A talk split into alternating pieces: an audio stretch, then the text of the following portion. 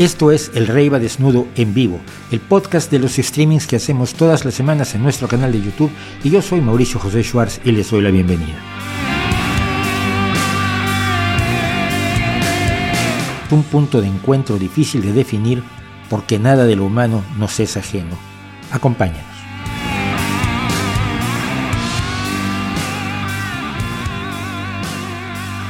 Y pues ya estamos aquí, buenas tardes, buenos días, buenas noches, buenas madrugadas, buenos atardeceres y buenos amaneceres a todos los que nos escuchan y en particular a quienes a partir de hoy, a ver, no, a partir de hace unos días nos escuchan en el podcast, este streaming en formato de podcast. Resulta que desde hace unos días eh, lanzamos los capítulos, episodios 119, 20 y 21 de este streaming en formato de podcast para ver cómo iban están ya en todos los agregadores, en todos los directorios de podcast. La mayoría se los, están descargando y escuchando en Spotify y en Apple, pero está en todos lados, está en Stitcher, está en... No me acuerdo en cuáles están, está en un montón. Entonces, ah, pues eh, muchísimas gracias. Vamos a tratar de pensar más en términos de radio ahora, porque el podcast pues evidentemente no tiene el apoyo visual, que yo luego a veces me gusta incluir en el, en, el trabajo que hacemos en el streaming, pues para que no solo estén viendo ustedes mi careto, que tampoco es así lo más agradable del universo, ¿no? Tampoco, no, no, no asusto, pero no es, ese es mejor tener un apoyo visual, creo yo. Bueno, el caso es que muchísimas gracias por acompañarme y el caso es que empezamos hoy, como siempre, invitándolos a que piensen, piensen, piensen, piensen y piensen que piensan, ¿no? Pero sobre todo que cuando crean algo es porque sea con algunas bases y no nada más porque sonó bonito, porque la gente cree cosas que suenan bonito y que eh, se relaciona o invoca o evoca sus pasiones, sus emociones, su subjetividad. Ay, es que me gustaría que todo el mundo fuera color de rosa. No, nosotros tenemos un sistema para hacer el mundo color de rosa. Ay, no me digas. Y la gente empieza a seguir a aquellos que van a hacer el mundo color de rosa sin sentarse a pensar muchas veces que, pues aunque sería bonito que fuera, por lo menos para ellos, eh, es muy difícil que en la práctica lo sea, que la realidad es compleja, que la realidad es difícil y que las grandes, las grandes, las grandes cambios y las grandes transformaciones son difíciles, sobre todo que sacarse la lotería sin comprar billete es muy difícil. Pero en fin, y como siempre les decimos, esto es absolutamente gratuito, pero si ustedes quieren ayudarnos pueden hacerlo y les agradeceremos muchísimo que lo hagan en, nuestros, en nuestro Patreon y en PayPal. En Patreon donde pueden hacer una aportación mensual, tenemos un par de nuevos Patreons por estos días, y en PayPal donde pueden hacer una aportación por una sola vez, que también agradecemos Agradecemos enormemente. Mi Twitter es arroba el nocturno. En Instagram soy m-el nocturno. La web que no visita nadie ni yo, mauricioschwartz.com. Y en nuestro correo electrónico ervdcqs arroba gmail.com, que aunque suena raro son las siglas del Rey va desnudo. Cosas que sabemos, cosas que sabemos. Un canal que pues tuve que abandonar por algo que sabe la gente que me ve con frecuencia y que es que no me da la vida para todas las cosas que quiero hacer, para todas las, para todas las cosas que me propongo hacer. Si les cuento proyectos que no he empezado, flipan. Por ejemplo, con una, con una compañera de Twitter, que yo sé que le interesan mucho estos temas y los controla bastante bien, le estuve proponiéndole hacer un canal de, de, de crímenes, un canal de análisis de criminológico. Y no solamente contar los horrores de los, de los más conocidos crímenes, sino de explorar más a fondo pues de qué van o cómo se desarrollan o cómo sean y las peculiaridades que han tenido algunos de los casos más conocidos a lo largo de la historia de, todo tipo de crímenes, que es un asunto que a mí me apasiona porque las partes negras del, del alma humana también son relevantes y también hay que conocerlas para para poder valorar a nuestra compleja especie y le gustó la idea, pero luego no lo hizo y ya no le dije más, como le diga nos ponemos a hacerlo. Hicimos cosas que sabemos que no funcionó bien, hicimos que fue eso que no funcionó muy bien tampoco. Hicimos la ahora música, que simplemente no me dio el tiempo para hacer una reacción musical diaria. Eso es lo que hemos intentado. Eh, aparte de cosas que, de las que hemos hablado y no hemos intentado, y ahora el podcast y el curso de periodismo, que ese sí lo estoy haciendo, que ya lo estoy grabando, que tengo varios, varios, varias lecciones, por así llamarlas, varias sesiones grabadas. Así que, eh, así que, pues, menos me va a dar la vida para, para, para, otras cosas que se me ocurren, pero me encantaría poderlas hacer todas. Me encantaría dedicarme solo a esto, aunque hago cosas enormemente interesantes en, por otros lados que también me resultan importantes y relevantes. Así que, pues, no sé, no sé qué decirles. El vídeo de ayer, el video de, el video de ayer parece que sí ha tenido cierto éxito. Estábamos, si mal no recuerdo, sobre las 11.000 visitas. Ahora se los confirmo un segundo que esto va a toda velocidad.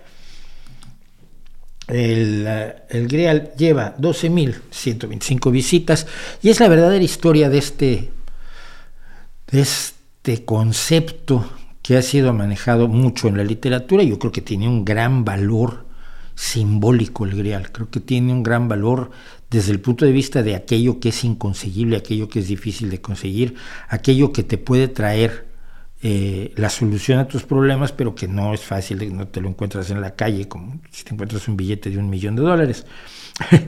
Entonces, eh, creo que las posibilidades simbólico, literario, poético, musicales del Grial son enormes, pero hay una serie de personas que se han creído que de verdad hubo un Grial y que de verdad hay que buscar el Grial. Y hay gente que hoy, hoy, hoy, mientras estoy hablando yo aquí, mientras ustedes me están escuchando, hay gente que está buscando el Santo Grial.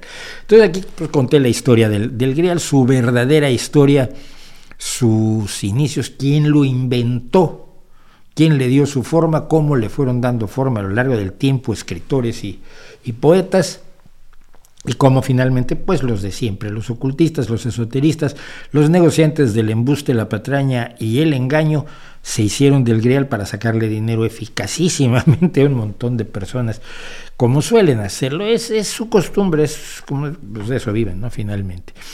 Pero los invito a que vean este del Grial y la semana que entra, si todo sale bien, va a ser otro eche chispas.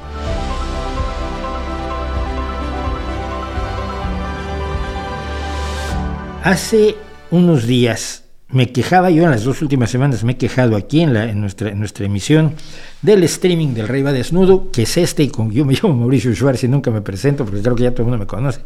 Soy Mauricio José Schwartz, esto es El Rey va desnudo en su versión en vivo que hacemos los jueves, aparte de los vídeos temáticos de los miércoles. Bueno, pues hace unas dos, las últimas dos semanas me he quejado en este streaming de que habían bajado enormemente las visitas del canal y no entendía yo por qué. Son cosas que pasan que no dependen de uno y no dependen de nada, son enormemente aleatorias o por lo menos es muy difícil determinar cuáles son las muchas variables que inciden para que ocurra algo así. Bueno, Siguiente paso. Hace cuatro días empiezan a subir las visitas de una manera absolutamente monstruosa. Se triplican respecto a la semana pasada. Y yo decía, ¿por qué? ¿Por qué? ¿Qué pasa? ¿Qué hice? ¿No? empezaron a subir antes de que publicara yo el, el, video del Grial. ¿Y cuál es el motivo? ¿Por qué de pronto tres veces más personas están viendo todo el canal todos los días? Y de hecho, en este momento, para para ubicarnos, eh, sí, seguimos más, poco más, bastante, no, bastante más del doble de visitas que llegamos a tener hace unos días. Y yo decía, ¿por qué, por qué, por qué? Y eh, lo, lo, descubrí, creo haberlo descubierto, por algo que no tiene nada, nada al parecer que ver con esto. A ver, si nos podemos entender. Hablaremos de todo, ¿se acuerdan del libro Todos los hombres del presidente, All the President's Men? Bueno, pues esos son todos los duendes del presidente. La historia es la siguiente. Hace unos días, exactamente el... Uy, no, no porque esto lo, hice la captura a las dos horas, pero hace, hace unos días Andrés Manuel López Obrador, que trabaja de presidente de México, para desgracia de México y para desgracia de él, porque la historia lo va a hacer pedazos. Publicó este tweet que me lo mandaron varias personas rápidamente. Ya saben que cuando se trata de, de estas cosas siempre tengo voluntarios que me mandan material. Y dice Andrés Manuel, les comparto dos fotos de nuestra supervisión a las obras del tren Maya. Punto uno, un presidente no tiene que supervisar obras, sobre todo si no es ingeniero ferroviario. No está supervisando nada, está visitando para tomarse la foto. Que no le llame supervisión porque es son ganas de verle la cara de tonta a la gente. Eso creía yo antes de leer lo que seguía. Una foto tomada por un ingeniero hace tres días, al parecer de una luz. Era luz un duende chocarrero de la mitología maya y otra de Diego Prieto de una espléndida escultura prehispánica en Ekbalam. Es una preciosidad, efectivamente, de escultura de los antiguos mayas. Todo es místico. No, Andrés, no todo es místico. El punto es que me indignó bastante ver que el presidente de la decimoquinta economía mundial, un hombre responsable de la vida de más de 120 millones de seres humanos, se ponga a poner fotos de Aluches como si fuera un, adolescente que acaba de descubrir a Von Y entonces pues tomé la foto de la luz de, la luz de, del observador y la busqué en, Google, cosa que tampoco es una hazaña que tú digas, qué bruto, qué investigación periodística más profunda me lancé. Y descubrí esto que le escribí, le escribí.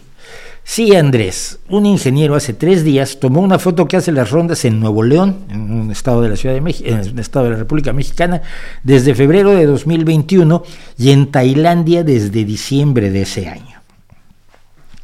Es decir, que en 2021 salieron estas fotos que habían tomado alguien supuestamente en General Terán, en una, localidad del estado de Nuevo León, en la, República Mexicana.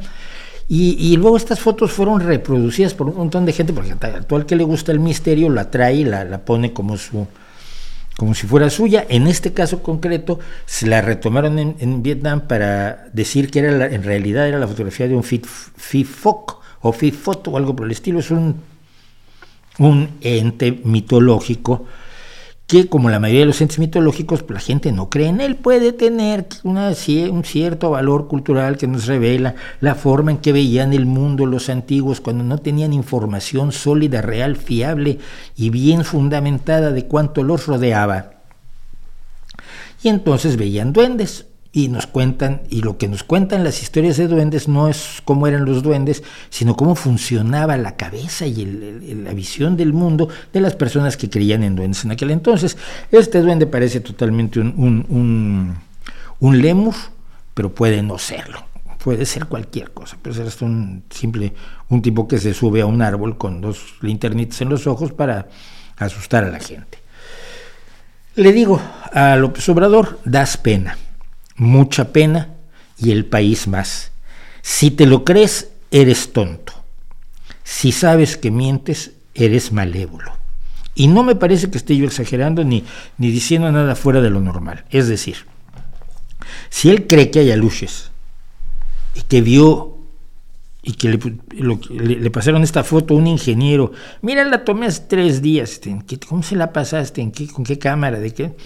Y la, retuitea con esta urgencia del, del, adolescente y se lo cree, se cree que puede ser una luz, pues es tonto.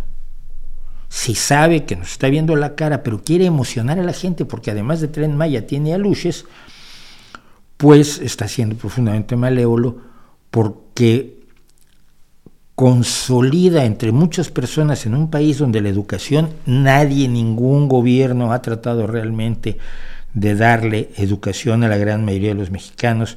Las escuelas rurales son una desgracia desde hace muchos años, etcétera, etcétera. Decirle a la gente que, existen los duendes es, es malvado, es claramente malvado. Lo increíble es cómo responde él a esto, porque el mundo reaccionó. Presidente de un país, presidente importante, un país relevante, eh, dice esta barbaridad, esta mamarrachada. Pues así es como contesta y responde Andrés Manuel Obrador. Sí, soy un místico, ¿eh? eso sí, eso sí. ¿Ya vieron eh, que puse lo de la Luchi? ya vamos a hablar. ¿De qué se ríe? Decía Marilena Walsh en una canción muy famosa de allá de los años 70, ¿de qué se ríe, señor ministro? ¿De qué se ríe? ¿De qué se ríe, señor presidente? ¿De qué se ríe? Volvamos a ver su risita. ya vamos a hablar de eso, porque la vida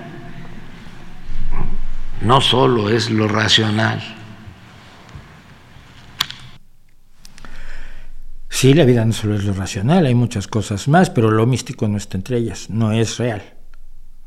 Y que tú seas muy místico preocupa y alarma, porque estás usando, y has demostrado que estás usando la mística para realizar tareas que se deberían hacer con base en los hechos, los datos, el conocimiento científico, la información de los expertos, etc. La vida también es lo místico. No. Eso es superstición.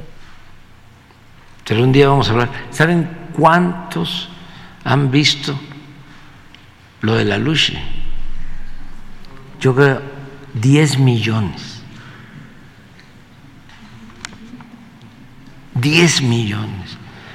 O sea, pero es eso.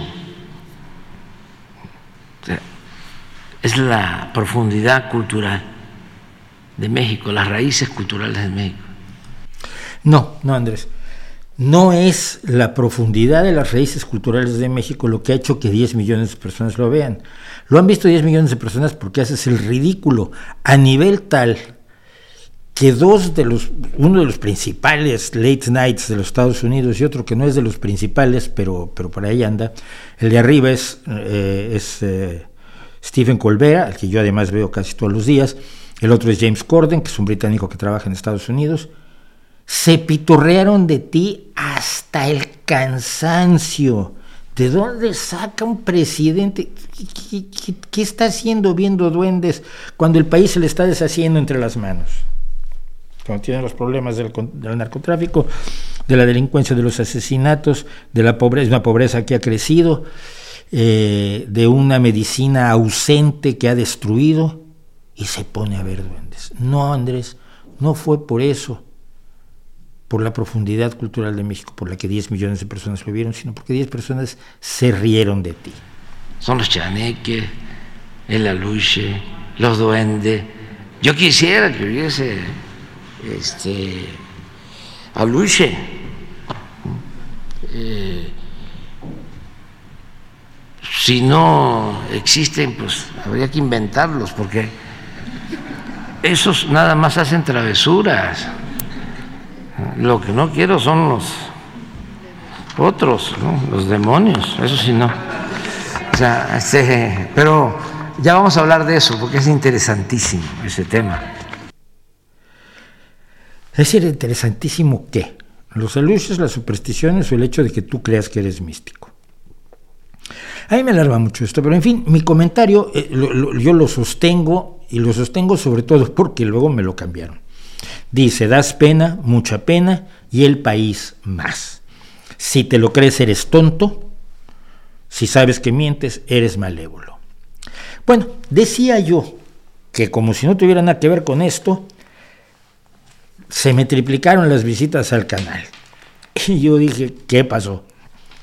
Hasta que, como tengo, ni modo, no, soy escritor, estoy en los medios, tengo una alerta de Google que busca pseudomedicina, pseudoterapias, este, tarot, tipo de cosas. Tengo varias, varias alertas de Google programadas y una de ellas es Mauricio Suárez. Ni modo, normal. Y entonces me entero de que ha aparecido mi tweet con mi nombre, definiéndome como youtuber, como novelista, como escritor, como crítico del gobierno de López Obrador en un montón de sitios en los que nunca se me mencionó a mí ni por mis libros, ni por nada de lo demás que he hecho en la vida, ni por mis canciones, ni por nada. Algunos me llaman la atención. El, Huffington Post que se ve allí, el Huff Post, es el Huff Post francés. Les voy a leer a los que están en, el podcast porque, claro, no tienen este apoyo visual. Infobae, Yahoo, Watson, que es un, es un medio alemán, TVI Noticias, Mystery Planet, que es español, aunque se ponga en inglés, France Daily, Debate, Voz Media, que es un sitio de Texas, Quinto Poder, Bateo Libre, Plumas Libres, Noticias de Hoy, eh, soy, soy 502, que creo que es guatemalteco, el HuffPost francés, Proceso, Aventuras na Historia, que es un sitio brasileño, ah no, TVI Noticias también es brasileño, Bank Minutes, que es otro sitio francés, Espacio Misterio de Año Cero, donde me odian a muerte, pero no se dieron cuenta que era yo el crítico de todas las tonterías que publica Año Cero. Todos estos publicaron mi tweet de algunos identificándome hasta mal, ¿no? Un tal Mauricio Schwartz, que es escritor, bueno, sí, gracias, pero otros no, otros ni siquiera ponían mi nombre, solo ponían el tweet, pero claro, la gente hace clic, va al tweet y ve que tengo un canal y entonces empezaron a venir. Los que más me gustaron fueron estos dos, les voy a decir por qué. El primero porque es tailandés, el Daily News de Tailandia que está en tailandés. Tuve que ir al Google Translate con todos los problemas que tiene el Google Translate, que como, como, como traductor sé los problemas que tiene Google Translate, pero dice Mauricio Schwartz, Mexican Journal, ah, la traduje al inglés, ahora les traduzco al español, periodista mexicano y escritor senior, no sé si es porque estoy mayorcito o qué, entró para responder a López, al, al, al tweet de López Obrador de que era verdad. La imagen ha sido compartida en línea y en medios y en redes sociales desde, febrero de 2021. Y luego, claro, a ellos les interesa porque mencioné a Tailandia. Dice, NAM también publicó una, una imagen de referencia de que la misma foto ha sido publicada en cuentas de medios sociales de personas tailandesas que usan el nombre Kung Fen Fan Frai poniendo la fecha de la imagen el 25 de el 5 de diciembre de 2021. Ese me cayó extraordinariamente bien. Estoy en Tailandia. Es maravilloso. A mí mis, libros se han traducido alguno al francés, otro al inglés, pero nada más. No tengo, no tengo este alcance que tuvo este tweet. Y OBKS, que es un sitio eslovaco, y que en eslovaco dice un montón de cosas que traducidas al español, o traducidas al inglés y yo traduzco al español, dice, aunque muchos criticaron la declaración del presidente mexicano, nadie podía determinar si la foto era real, pero todo se cambió con el tuit del escritor Mauricio Schwartz, que descubrió que la imagen de la supuesta criatura mítica ya se había hecho en 2021. Es triste, muy triste y aún peor para el país. Si realmente crees eso, eres estúpido. Yo no dije eso, me están traduciendo los, los eslovacos.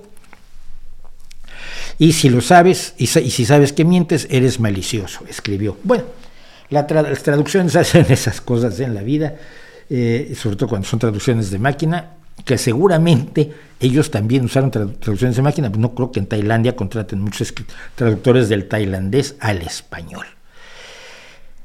Hasta ahí las cosas. Entonces tenemos dos cosas. Tenemos por un lado la anécdota divertida, chistosa, irrelevante en realidad, intrascendente, de que me, embarraron mi pobrecito nombre por todos lados, como youtuber, como escritor, como crítico. Eh, me divierte, me cae bien, trajo invitado, trajo público, esperemos que algunos se queden a vivir con nosotros la aventura del pensamiento. Ah, qué bien sonó eso. Pero el otro problema es este. Tenemos gobiernos y López Obrador es una mera demostración de ella. Eh, que no tienen ningún respeto por la ciencia y por la realidad. Y López Obrador en muchas ocasiones ha dicho que no le tiene respeto a la ciencia y que no es tanta ciencia hacer cosas que sí tienen mucha ciencia, como es encontrar y sacar petróleo de los mantos petrolíferos. Bueno, es desprecio a la razón, es ignorancia esto es una declaración de intenciones de una forma de hacer política no solo en México, pero que en México está adquiriendo matices verdaderamente alarmantes, eh, donde el CONACIT se dedica a los saberes ancestrales, al misticismo, las instancias de salud del gobierno, las instancias que paga el que pagan los contribuyentes mexicanos para la salud, están ofreciendo pseudoterapias, falsas terapias, acupuntura y, masoterapia y una serie de cuestiones que no tienen, que no se ha demostrado que tengan ninguna eficacia. Y si no se ha demostrado que tengan ninguna eficacia, es tirar el dinero. Tú solo puedes invertir el dinero de todos en terapias que se haya demostrado que tienen cierta seguridad, que son seguras y que tienen cierta eficacia. Es eh, la persecución de científicos que se ha desarrollado en México, todo esto a cargo de, en la parte de la ciencia a cargo de Elena Álvarez Bulla, la doctora Licenco, y la parte de la medicina a cargo de gente como, como, como López Gatel, que han perseguido a los médicos, que han tratado de denunciar, y en este, en este canal hemos tenido a varios hablando, de denunciar el mal manejo de la pandemia, de denunciar el problema de la, de la de la, de la falta de medicamentos, recientemente ha surgido la idea de que no hay psicofármacos en México, no se están comprando los psicofármacos a la única empresa que los distribuye en México y entonces parece que se están trayendo de eh, Cuba psicofármacos que no están autorizados por las instancias de que se supone que tienen la obligación de analizar los estudios que se han hecho respecto de los medicamentos y determinar si esos estudios justifican o no que se le administren al público. Todos los países tienen un organismo así, en México es la COFEPRIS, pero les está dando igual. Y una última cosa sobre esto. Los, muchas personas me escribieron eh, respondiendo al, al tweet diciendo, es una cortina de humo para que no pensemos en, y entonces pues, será lo, que tú quieras. Cualquier noticia del momento, García Luna, que Mario Delgado lo han acusado de, narcotráfico, ¿sí es Mario Delgado? No sé. O que pasó tal cosa en, cualquiera de los lugares de México, es un país vastísimo, toda Europa occidental cabe en México y te sobra todavía las penínsulas de, California, de Baja California y de, y de Yucatán.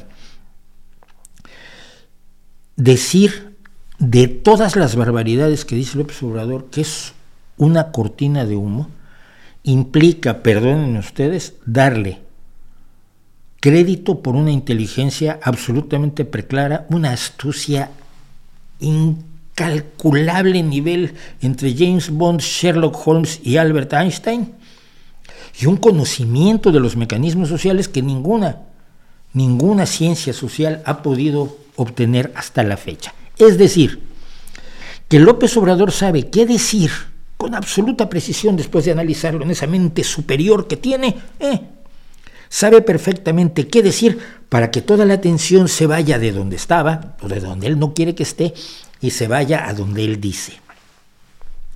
Y esto se demuestra con el hecho de que ninguna de sus cortinas de humo o es las que le atribuyen como cortinas de humo ha funcionado. Nadie ha dejado de hablar de los temas de los que se supone que nos distrae López Obrador o alguno de sus, de sus siervos infelices por allí decir que todo es una cortina de humo. Luego alguno me dijo, es una cortina de humo para ocultar la cortina de humo de no sé qué otra cosa. No le puedes dar tanto crédito a una persona tan limitada, a una persona que ha demostrado no tener ninguna capacidad para ser presidente de una comunidad de vecinos, de un condominio pequeñito. Ya no te digo de la decimoquinta economía mundial. El mito de la cortina de humo finalmente nos está diciendo que el gobierno tiene una capacidad enorme de manipular al milímetro a toda la sociedad mexicana e incluso a la del mundo. Eso no se lo, creo no se lo cree ni López Obrador.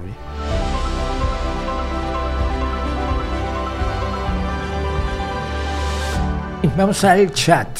¿Qué dice? Uy, está enorme el chat. Ah, gracias a Z Sasa, que siempre espera que sea jueves para ver este programa. Eh, y pronto pueden solo oírlo. Recuerden, a partir de, yo no sé si el viernes o el sábado o el lunes próximo, tengo que ver tiempos, pero vamos a publicar todos los streamings aquí en nuestro podcast, el podcast del Rey va desnudo en vivo. Feliz cumpleaños a Sin Antifaz. Un vídeo con el relato de las causas de la guerra cristera no está en sus planes. No, creo que es muy local, ¿no? Yo, yo trato de, manejar cosas más internacionales. Sé que tengo una gran cantidad de público en México y lo agradezco enormemente, pero en los videos temáticos, salvo cuando las cosas han sido gravísimas, como cuando pedí, le pedí a López Obrador que no nombrara al, Álvarez Bulla al frente del CONACIT y se lo pedí cuando acababa de ganar las elecciones, cuando todavía era presidente electo, trato de no hacerlo así. Y sí lo he hecho y luego me, arrepiento yo mismo, ¿no? Porque creo que le fallo a los, a los lectores de otros lugares, porque tengo afortunadamente público, no lectores, tengo, tengo público en, toda, en toda América Latina y España. ¿Cómo cree usted que Estados Unidos reaccionara si en un hipotético momento México permite la entrada de tropas chinas o rusas en el país? no sé. supongo que no le haría ninguna gracia a Estados Unidos, pero por lo menos gracia le haría a los mexicanos. Yo hasta donde recuerdo yo, todas las invasiones fueron recibidas de muy mala manera, incluso cuando se perdieron. La intervención francesa se perdió, la guerra se ganó. La guerra de los pasteles se ganó. La intervención francesa se ganó básicamente porque Napoleón III retiró sus tropas porque las necesitaba para otra guerra que tenía. Él tenía varias guerras andando. Si no retira las tropas francesas, no sé si hubiera caído el imperio de Maximiliano. Eh, la invasión estadounidense de 1947-48 pues tampoco le recibió con gusto en los mexicanos. No veo por qué recibiría México con gusto tropas chinas o rusas. Entonces la primera pregunta es, ¿cómo reaccionarían los mexicanos a la llegada de tropas chinas o rusas que nunca han tenido ningún interés en México? ¿no? China ahora tiene interés, China y Rusia tienen ahora interés evidentemente por, la, por, su, por su particular nueva Guerra Fría. Eh, ¿Cuál es tu opinión de que AMLO haya mencionado a él, la criatura? ya, ya, pues ya lo dije.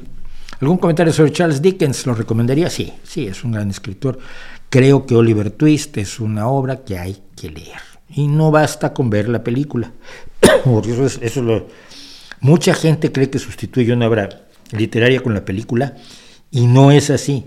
Ya una vez yo tenía un amigo que era profesor de literatura en la universidad, en la UNAM, Universidad Nacional Autónoma de México, y una vez iban a empezar a leer el Quijote y un alumno levantó la mano y dijo, oiga, y si ya vi Man of la Mancha no vale, Man of la Mancha es un musical hecho a partir de algunos momentos mínimos del, del Quijote, ¿no? Entonces, hasta que en los, primeros momentos de la novela y hasta que lo, se autonombra caballero, que eso está a la mitad de lo que, eso vamos a ser el principio de todo lo que en realidad es la novela. Entonces, no, hay que leer.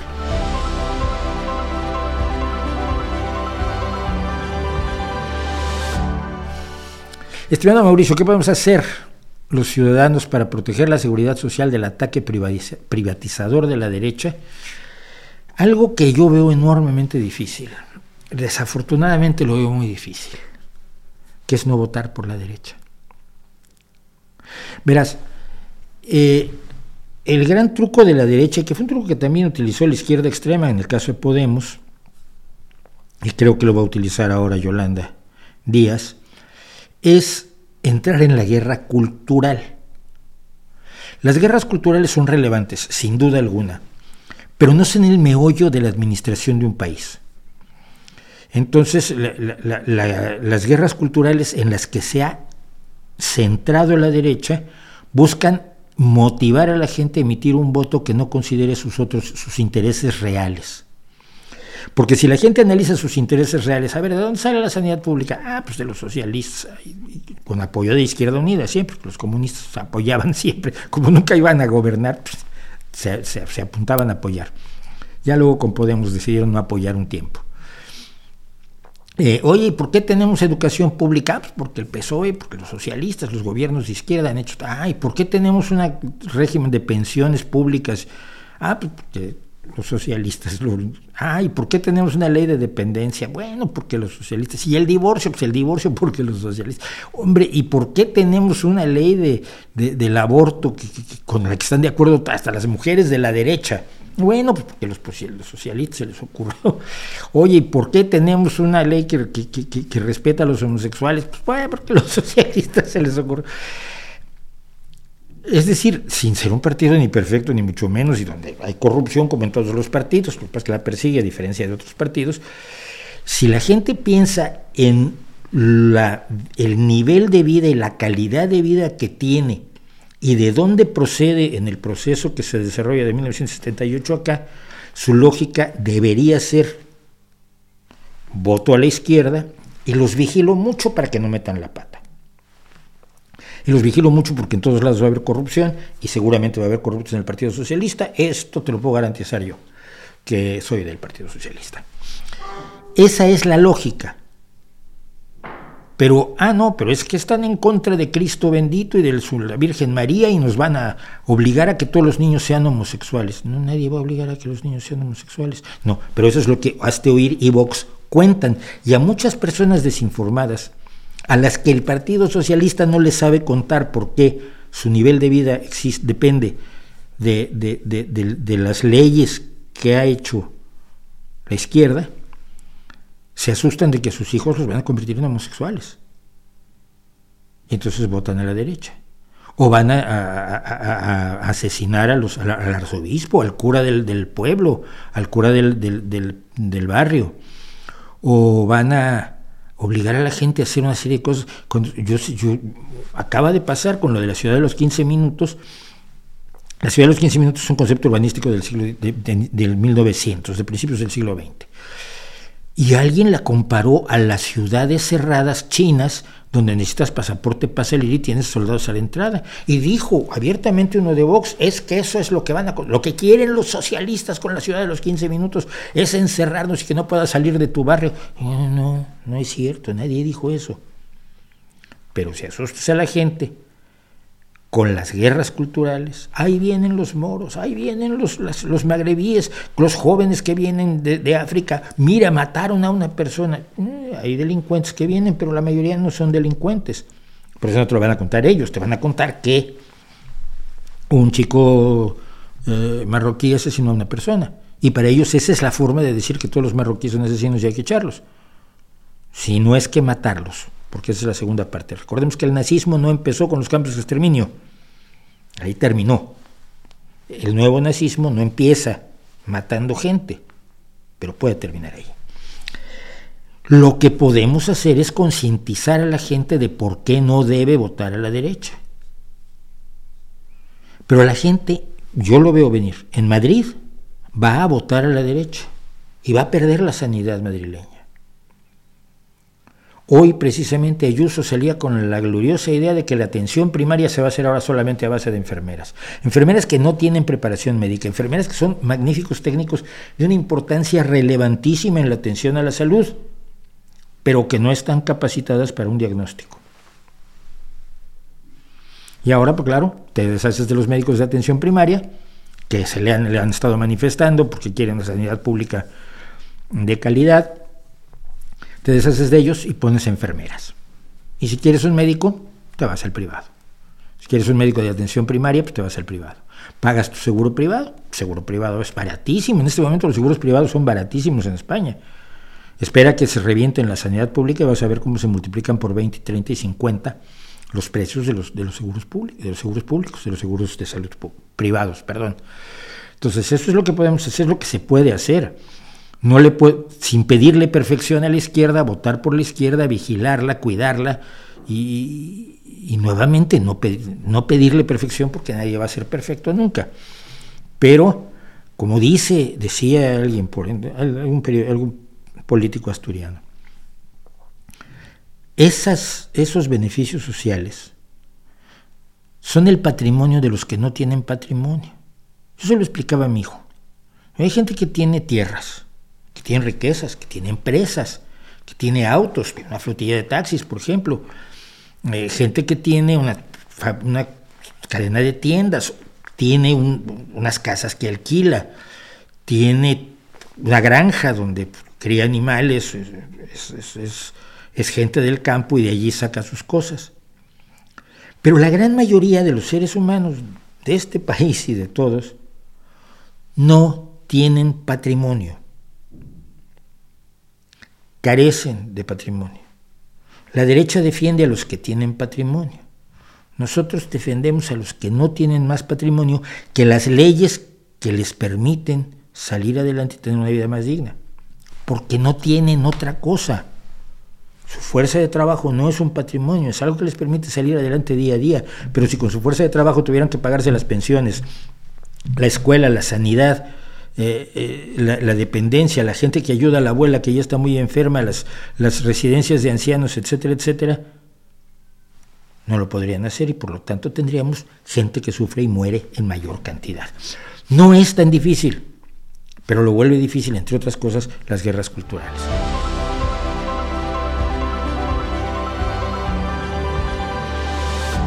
Video temático sobre el llamado Hippie Trail de los años 60-70, última gran aventura, no hay mucha info sobre el tema en español, no lo conozco, no lo conozco. Y mira, yo tuve, hay curiosidad, una vez conocí a un tipo que era, yo conocí a un montón de veteranos de la guerra de Vietnam, como hablo inglés y me muevo en ciertos espacios de la música y de la literatura, de la ciencia ficción y la fantasía.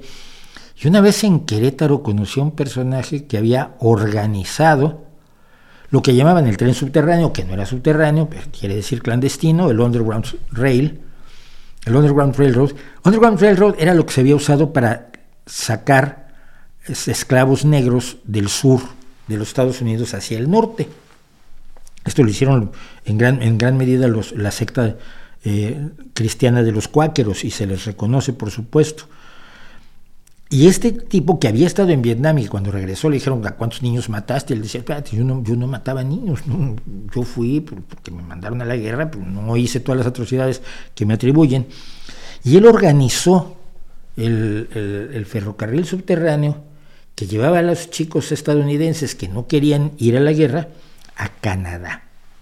Luego en Canadá, como mis hijas viven en Canadá, he conocido a muchos de estos jóvenes y les he preguntado, oye, había un veterano que es el que organizó esto. Sí, sí, un tipo así, que fue importantísimo durante 10 años, estuvo sacando gente de Estados Unidos desde 1962, 63 hasta 73 por ahí, sacando gente de Estados Unidos a Canadá, donde en Canadá los recibían sin, sin romperles la cabeza ni nada, ¿no? ¿Ah? Vengo huyendo de la guerra, pues está bien, aquí no tenemos guerra, pasa y muy tranquilos. Muchos de ellos los conocí, los he conocido cuando, cuando he ido a Canadá a ver a mis hijas, he conocido a estos, estos señores que son veteranos, de, no de la guerra, sino veteranos de la, negativa a irse a la guerra de Vietnam. Eh, que es ahora lo que vamos a tener con muchos rusos que andan por el mundo, que por cierto lo están maltratando bastante y no debería ser, rusos que andan por el mundo porque se han ido de Rusia debido a la guerra. Pero no sé, voy a buscar lo del hippie trail.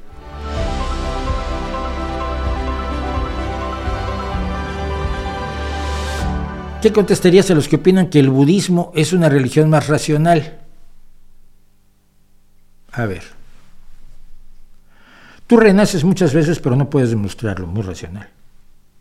Reencarnas una pila de veces, muy racional. No puedes demostrarlo, no, no puedes demostrarlo. Eh, pero tienes que hacer una serie de cosas que si las haces, eh, entonces ya dejas de reencarnar y te integras al todo trascendente. Te vuelves parte del universo. Como es trascendente, es una religión. Muy racional eso. ¿eh? Es tan racional como un amigo imaginario que creó a, a la mujer sacándole de una costilla del hombre. Por favor, por favor, por favor. No, no es racional. El budismo no tiene absolutamente nada de racional sus creencias son tan irracionales como las de cualquier otra religión, porque son supersticiones que no están basadas en los hechos, porque el basarse en los hechos lo inventamos hace apenas 400 años.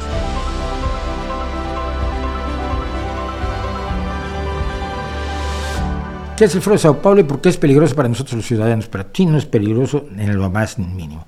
El Foro de Sao Paulo es, una, es un foro donde se reunieron partidos de izquierda de toda América Latina para, para plantear qué es lo que deben de hacer en el futuro para tomar el poder y, llevar a cabo las políticas que consideran correctas para los países en los que se desenvuelven, cosa que hacen todos los partidos del mundo.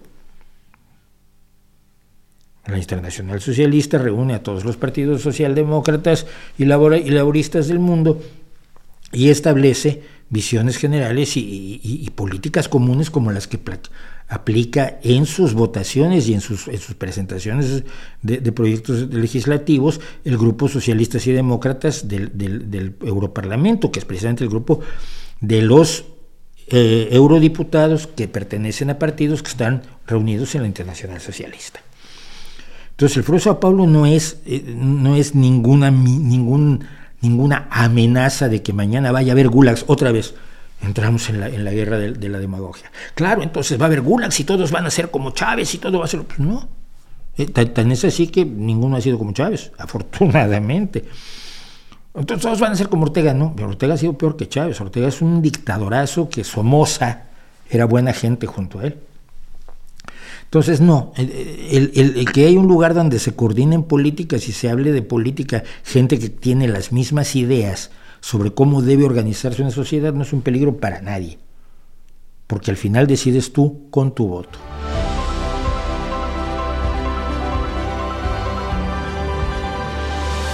Triptón, esto es interesante.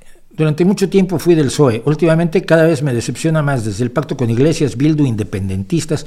Ahora el último caso. ¿No te sientes defraudado? No. Porque verás, yo no pertenezco a un partido al que le pida yo perfección. El pacto con Podemos no me gusta nada. El pacto con Bildu no me gusta nada. Nada. Pero la opción es que gobierne el PP con Vox. A ver, Tú estás sentado y te dicen, mira, aquí está el, el PSOE que va a gobernar junto con estos que son una lacra, pero cuyos votos necesita en un gobierno de coalición, el, Podemos. Y luego pues, tiene que hacerle carantoñas a los otros para que voten sus, sus, sus propuestas legislativas. Puedes tener eso o puedes tener un corrimiento hacia una derecha cada vez más extrema, cada vez más nazi, cada vez más racista, cada vez más, más homofóbica, cada vez más misógina y cada vez más defensora de la privatización de absolutamente todo lo que es el patrimonio público. ¿Cuál eliges? Y tú le dices, no, yo quiero un partido perfecto, que solo haga lo que yo quiera. Pues sí, pero no tenemos. Si el PSOE tuviera mayoría absoluta, no estaría en eso. No me gusta tener a Podemos allí. Es mi imagen siempre ha sido la siguiente. Para poder zarpar navegando este barco en 2019, tuvimos que admitir a bordo a un loco con un hacha que está tratando de hundir el barco todo el tiempo. Entonces tenemos que estarlo vigilando porque cuando lo sueltas agarra el hacha y va abajo, a la cubierta de abajo y empieza a tratar de hundir el barco. Es Pablo Iglesias. O quien lo sustituya. ¿Ok? Pero ha sido necesario tragar con eso. Eso es lo horrible de los gobiernos de coalición. Pero bueno, vota por el PSOE. Entonces no tendrá que tener gobiernos de coalición. Pues tiene que tener gobiernos de coalición, van a ser así, del mismo modo en que el PP le hace muchísimos favores a Vox porque lo necesita en coalición, por ejemplo, en Andalucía. Eh, ahora el último caso, en el último caso a mí me da un enorme ánimo respecto a mi partido. se descubrió una trama corrupta, y 24 horas después estaban fuera del partido todos los corruptos y nadie los va a defender. Y no se va a utilizar el dinero del partido, ni el prestigio del partido, ni la imagen del partido para defender a personas acusadas de delitos bastante graves. Vox, Podemos, Partido Popular, nunca han echado a nadie por estar involucrado en crímenes graves. Nunca. Y hay quien ha estado involucrado en crímenes delitos graves o en irregularidades muy muy fuera de lugar, como las de las de Chenique, cuando no le, no le pagaba la seguridad social al tipo que lo, que lo ayudaba en casa, porque él necesita un asistente en casa debido a, sus, a, su, a, su, situación de discapacidad, ¿no? No le pagaba la seguridad social, él que es el defensor de la izquierda. Entonces, no, lo, último me dio, me, dio mucho aliento, pero estoy en un partido imperfecto, estoy en un partido, estoy en un partido en el que caben muchas cosas que no me gustan. Pero prefiero pelear desde dentro por cambiarlas y pelear desde dentro porque el partido siga gobernando de la mejor manera posible, cada día con mayor transparencia, cada día con mejores, en mejores condiciones y cada día con más votos para no depender del loco del hacha que estar fuera y sentirme decepcionado y entonces voy a votar a Ciudadanos. ¿O a Vox? No. No, Tripton, yo no voy a hacer eso jamás, jamás, jamás. Y te voy a decir una cosa, en cada municipio donde el PSOE gobierna, en cada comunidad donde el PSOE gobierna, hay mucho de qué estar orgullosos mucho de qué estar orgullosos. Tú te fijas en eso, yo me fijo en el aumento de las pensiones, yo me fijo en el aumento del salario mínimo, yo me fijo en el, aumento de las, de las, de las contrataciones eh, fijas. aumento del empleo. Yo me fijo en las otras muchas cosas que ha hecho el PSOE, pero que no las ponen en los primeros planes de los periódicos, los de izquierda, el diario y público y ellos, porque entonces harías que quedara bien el PSOE cuando quien tiene que quedar bien es Podemos. Y la derecha, porque no quiere que la izquierda quede bien nunca. Entonces, las mejores acciones legislativas de todas estas, desde, desde 2019, están ocultas a la gran mayoría de la gente y por lo visto también ocultas a ti.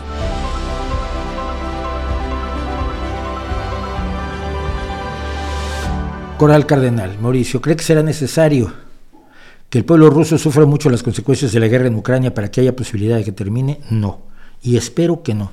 Contrario a lo que nos di, a lo que la tele rusa le dice a los, a los rusos todos los días, ni yo ni nadie de las personas que yo he visto en acción, ¿eh? desde gente del ejército estadounidense o del ejército ucraniano, hasta el jefe de la OTAN, Jan Stolberg, no he oído a nadie que quiera hacerle daño a, los rusos. Las sanciones así están destinadas a generar a generarle problemas a Putin y sí afectan al pueblo ruso desafortunadamente. Pero no creo, no creo que nadie quiera que el pueblo ruso, que de por sí vive bajo una dictadura horrorosa, sufra. Nadie está planteando eso. Quien está mandando a sufrir al pueblo ruso es Putin, con sus barbaridades militares, con gente como el, dueño de Wagner, el grupo de mercenarios, este Prigozhin, que está mandando a la gente a morir por miles lanzándolos sin entrenamiento, sin armas, sin chalecos antibalas, con cascos de plástico, a morir ante las trincheras de los ucranianos.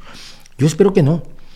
Yo espero que los avances militares ucranianos, con el apoyo de todo el mundo que cree en la soberanía de los pueblos, sean suficientes para que el ejército ruso retroceda y Putin pueda dejar de ser presidente de Rusia y se establezca una democracia como la que se soñó que se iba a establecer en los años 90 cuando se deshizo Rusia y que se hizo muy poco ¿eh? para que se, instaurara además, hay que decirlo, todo el mundo estaba muy contento con las privatizaciones de las que algún día voy a hacer un vídeo y nada más, pero no, no creo que deba sufrir el pueblo ruso como no creo que debe sufrir el pueblo ucraniano, eh, apoyo al pueblo ruso y lo digo nuevamente, los que, los que están en contra de la guerra están en peligro, los que están a favor de la guerra están engañados, los que están yendo muchas veces están yendo sin ningún interés ni pasión heroico patriótica por defender la madre patria rusa a morir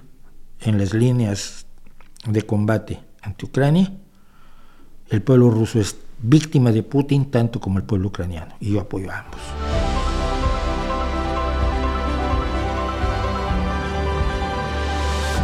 Saludos desde Santa María, California, me dice Daniel González. Soy ateo, siempre me he preguntado, ¿el ateo nace o se hace? Pues no sé, dice, fui criado en la fe católica, pero desde que tengo memoria siempre fui ateo, pero es lo mismo que me pasa a mí. Yo me bautizaron y desde entonces yo viví rodeado de, viví dentro de la fe católica.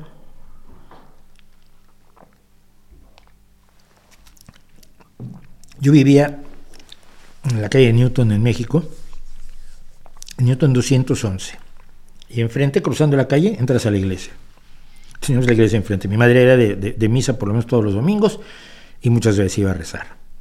Toda mi familia fervorosamente católica. Fui criado católico, comulgué, pero nunca creí. Ahora, conozco a muchas personas que creyeron fervientemente y dejaron de creer. Si El problema es que las, experiencias personales, las experiencias individuales no pueden ser tomadas nunca como la norma para todos, para todos los casos. Es un grave error que cometemos con frecuencia. Oye, no es que el mundo está cada vez mejor cada vez hay menos pobres. Ay, no, pues yo estoy más pobre que antes. No, sí, pero tu caso no es la estadística. Eh, hay que enseñar a la gente cómo funciona una, una, una campana de Gauss o curva de distribución normal que si todo toda la gente va mejorando, eso no quiere decir que no haya gente que esté peor. Y, en este caso, no sé si alguna vez se haya hecho un estudio, pero por la gente con la que yo he hablado durante toda mi vida, porque yo me declaro ateo a los 16 años y a mi familia le da un patatús gigantesco. Yo ahí me enteré que mi familia tenía, tenía confesor, porque me llevaron a ver al confesor. La cosa se jodió un poco cuando resultó que el confesor había dejado los hábitos para irse a casar, el padre Lipe, porque eran lasallistas, el padre Felipe. Y yo me descojoné de la risa pues varios días ante el horror de mi familia. Pero yo me declaro desde los 16 años y soy desvergonzadamente ateo, digamos. Eh, salvo las veces que me tuve que fingir católico, o judío o musulmán, nunca. Musulmán nunca, porque un amigo judío sí tuve que fingir que era yo judío. Y con otros, otros amigos tenía que fingir, ay, te invitamos a la, la, primera comunión. Pues, Pero siempre he sido descaradamente ateo y por lo tanto he hablado con muchísimas personas y me he encontrado ambos casos. Me he encontrado a muchas personas que creyeron fervorosamente y que de pronto dijeron, pues espera, que aquí hay una contradicción que no me gusta. Y al mm, tocar esa contradicción se abre la caja de las contradicciones brutales que tiene no solo la Biblia. La gente que me, que me, eh, que me ataca en los comentarios de los, de los vídeos sobre religión diciendo que no conozco la Biblia, se equivoca. La conozco probablemente mejor que ellos. Estoy seguro que la conozco mejor que la gran mayoría de los, de los, de los creyentes porque me la he leído muchas veces, porque además me gusta. Sobre todo el Antiguo Testamento me divierte, me parece una narración maravillosa de las leyendas y de los mitos y de la vida de un pueblo que era a la vez de pastores de cabras y guerreros empeñados en, hacer pedazos a todos sus amigos, a todos sus, sus vecinos, ¿no? El pueblo hebreo. Eh, y leo, el, leo el, Nuevo Testamento con igual, con igual interés, porque además lo cito frecuentemente. Pero no son solo las contradicciones que hay en la Biblia, que son flagrantes, brutales y, escandalosas, sino en la creencia, en el desarrollo de la religión cristiana y del catolicismo posteriormente, nada embona con nada, es un, es un rompecabezas donde todas las piezas son redondas, entonces ninguna encaja con ninguna otra, ¿no? O hay piezas redondas y cuadradas, pero no hay ninguna que tenga la forma para que encaje la otra.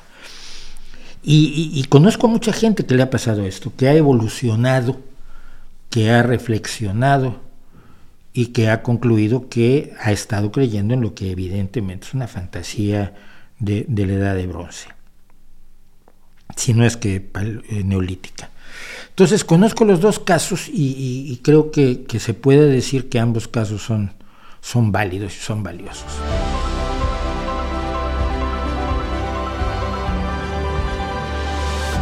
¿Es posible que vivamos en una simulación? No.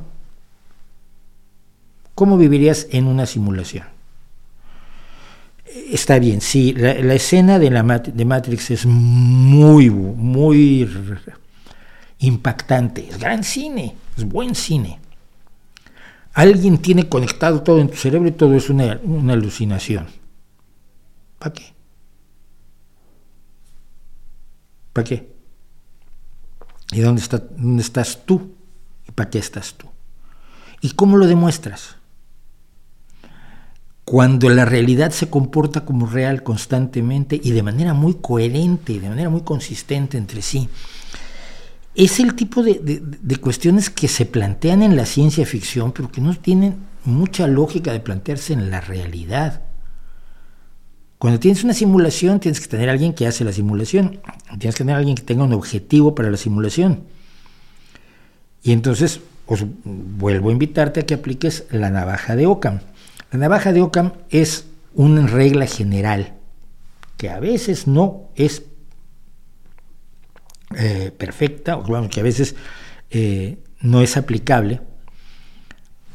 Luego te enteras que no es aplicable, pero cuando tienes que explicar un fenómeno, es preferible utilizar la menor cantidad de elementos para explicarlo.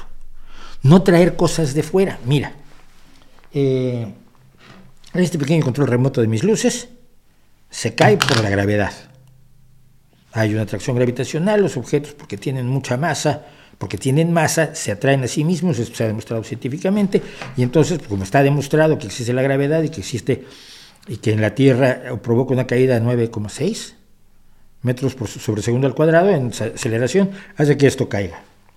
Segunda opción, esto cae porque cuando yo decido que caiga, creo unos demonios interestelares, verdes pero invisibles, que acuden a gran velocidad y tiran de esto pero no pueden tirar tan rápido como ellos quisieran, porque esto podría caer instantáneamente, pero no caen tan rápido porque hay unos ángeles interestelares rosa con pintitas verdes que luchan para que no ocurra y entonces el promedio de la lucha entre los demonios y los ángeles hace que caiga a 9,6 metros sobre segundo al cuadrado de aceleración. No se puede demostrar que lo segundo no sea cierto, los, los demonios y los ángeles y demás, pero tengo una explicación perfectamente suficiente sin meter cosas imaginarias. La realidad está tan sólidamente establecida a nuestro alrededor que es una buena explicación. La realidad es real, la realidad nos parece real porque es real. Y mientras no tengas pruebas de otra cosa, imaginarte que es una simulación está muy bien para hacer una película. Los Wachowski se consagraron. Pero nunca hay que confundir la fantasía con la realidad. Los niños lo dejan de hacer más o menos a los 6 o 7 años. Me horroriza que haya adultos que todavía no lo sepan hacer.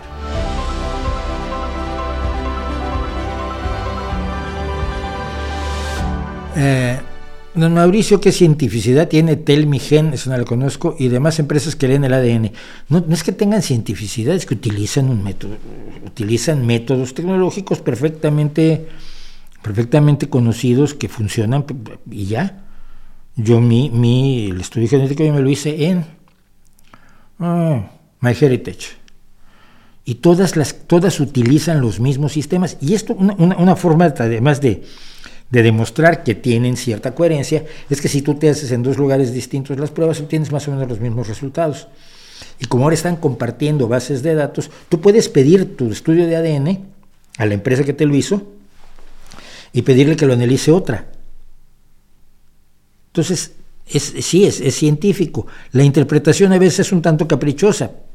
El hecho de que yo, de que yo diga que tengo un 14% de genes del el sureste mexicano, de indígenas del sureste mexicano, no quiere decir que de ahí vengan mis ancestros, solo quiere decir que allí es donde existe la mayor incidencia del 14% de mis genes.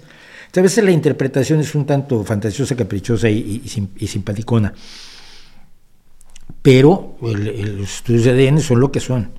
Y las bases de datos están creciendo y mientras más grandes sean las bases de datos de genealogía genética, valga la redundancia, que tengamos, pues mayor será la precisión que puedan ofrecernos. Además ahora se están usando para encontrar ladrones, para encontrar delincuentes, eso me gusta mucho.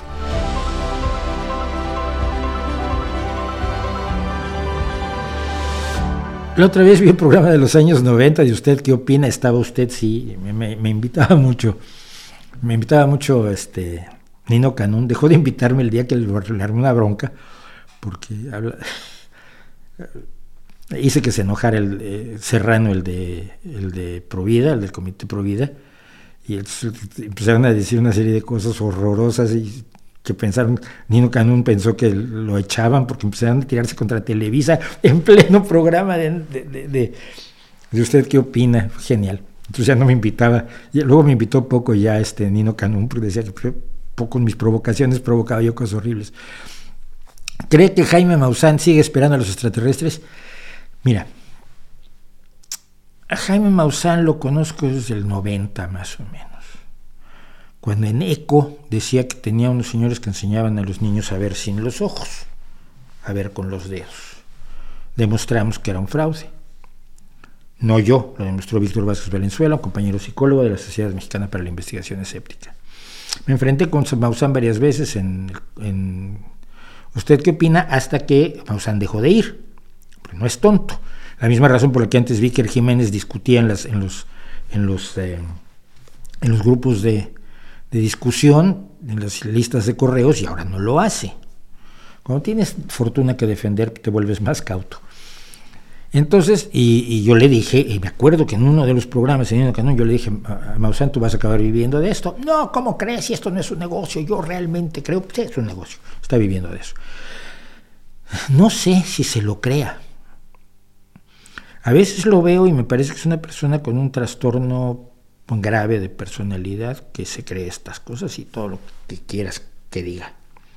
Otras veces creo que es un un vendecuentos nada más, no lo sé.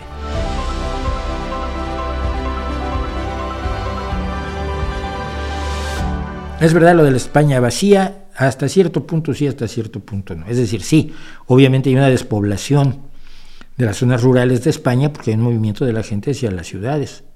Eso pasa en todo el mundo y es un fenómeno normal. Muchos quisieran que se repoblaran zonas de España, pueblos que están verdaderamente abandonados o muriéndose, donde quedan 10 o 20 personas todas de, de edad avanzada pero es muy difícil, es costoso y no sabemos si vale la pena, porque contamos con métodos para, por ejemplo, para no depender de los huertos familiares que generalmente ofrecen productos de mayor coste, de mayor precio. Entonces, mm, yo, yo, tengo problemas con eso. Evidentemente es triste. Anda, yo, una vez nos perdimos por Zamora. Una vez queríamos comer y no, había restaurante. Nos acabamos unos pueblos se llaman tan raro como, en serio, peleas de arriba y peleas de abajo. Son dos pueblos que están así. Donde no ves gente. Donde sí, habrá gente, pero es gente mayor que nunca está. Pueblos como el de mi abuelo se ha despoblado enormemente. Lo que tiene son casas donde viene la gente de, Madrid a pasar el fin de semana o el verano, pero que no viven ya allí porque no tienen trabajo, porque no tienen servicios, porque no tienen supermercados, porque no tienen, no tienen todo aquello que, queremos. Entonces, eh, es un problema que es menos sencillo de como lo plantean, por supuesto, los, los, de, los de la cultura, más que pop, la cultura hippie.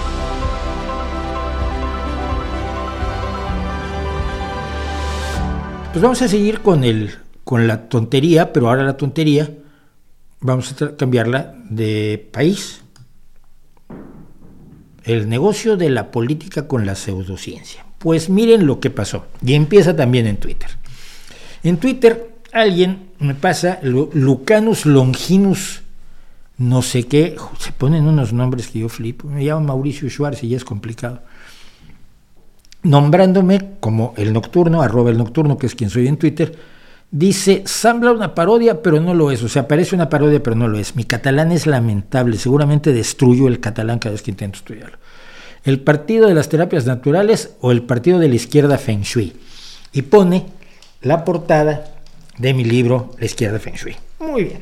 Felicidades por haberlo puesto. Y yo contesté, lógicamente, eh, Ah, no, yo no contesté. Los chiflados del Partido de las Terapias Naturales se molestarán mucho porque los llamé chiflados. Espero que no, me acaban, de, me acaban de, acusar a mí de un delito que si tuviera yo dinero y ánimos los llevaba yo ante un juez. Bueno, el Partido de las Terapias Naturales contesta, ¿cuánto tiempo sin trolls pseudoescépticos? Casi lo echábamos de menos. No sé por qué creen que decirnos pseudoescépticos significa algo. Si es decir que no soy escéptico y en realidad creo en las terapias naturales, no puede ser tan tonto. Entonces sí soy escéptico. Si no creo en las terapias naturales porque no tienen pruebas, entonces sí soy escéptico. Y lo de pseudoescéptico es una reacción totalmente infantil a quienes llamamos pseudomédicos y pseudoterapeutas, porque son como niños en muchos sentidos. Bueno, entonces yo contesté cuando, cuando contesté lo siguiente, digo, pseudoescéptico, el chillidito más impotente de los embaucadores de salud. Esos asesinos con ínfulas morales que esquilman a otros enfermos, pero cuando a ellos les duele una uña, están como un clavo en el centro de salud. Esto pasa siempre. Todas estas personas que hacen terapias naturales, el día que tienen una enfermedad de verdad, van a la sanidad pública y esto pasó con, precisamente con Pamis, el más famoso, durante, ya está desaparecido, pero que durante un tiempo fue la, voz cantante más famosa de la charlatanería médica, que el día que tuvo un, problema cardíaco se fue corriendo que le pusieran un marcapasos. Decía yo por eso que su partido se debería llamar el marcapasos de Pamis. Y entonces me contesta el Partido de las Terapias Naturales y muy probablemente su presidente. Entonces, cree el juntaletras ladrón, me ha llamado ladrón que todos son de su condición. La reducción de las opciones terapéuticas no solo es criminal, es estúpida. Sí, por supuesto. No se deben reducir las opciones terapéuticas, pero no se deben sustituir opciones terapéuticas por opciones pseudoterapéuticas que no tienen pruebas de su funcionamiento, de su eficacia, de su seguridad y de que realmente valga la pena tirar el dinero o gastar el dinero de todos en pagarles a mamarrachos como usted, don Carlos, porque creo que es Carlos el que me contestó. Le digo, ¿sabes que tu acusación te puede poner ante un juez? Sí, Carlos. Son tan tontos que darían pena si no fuera por el daño que hacen. Y es que efectivamente, amiguitos y amiguitas, brothercitas y sistercitos, existe el partido de las terapias naturales.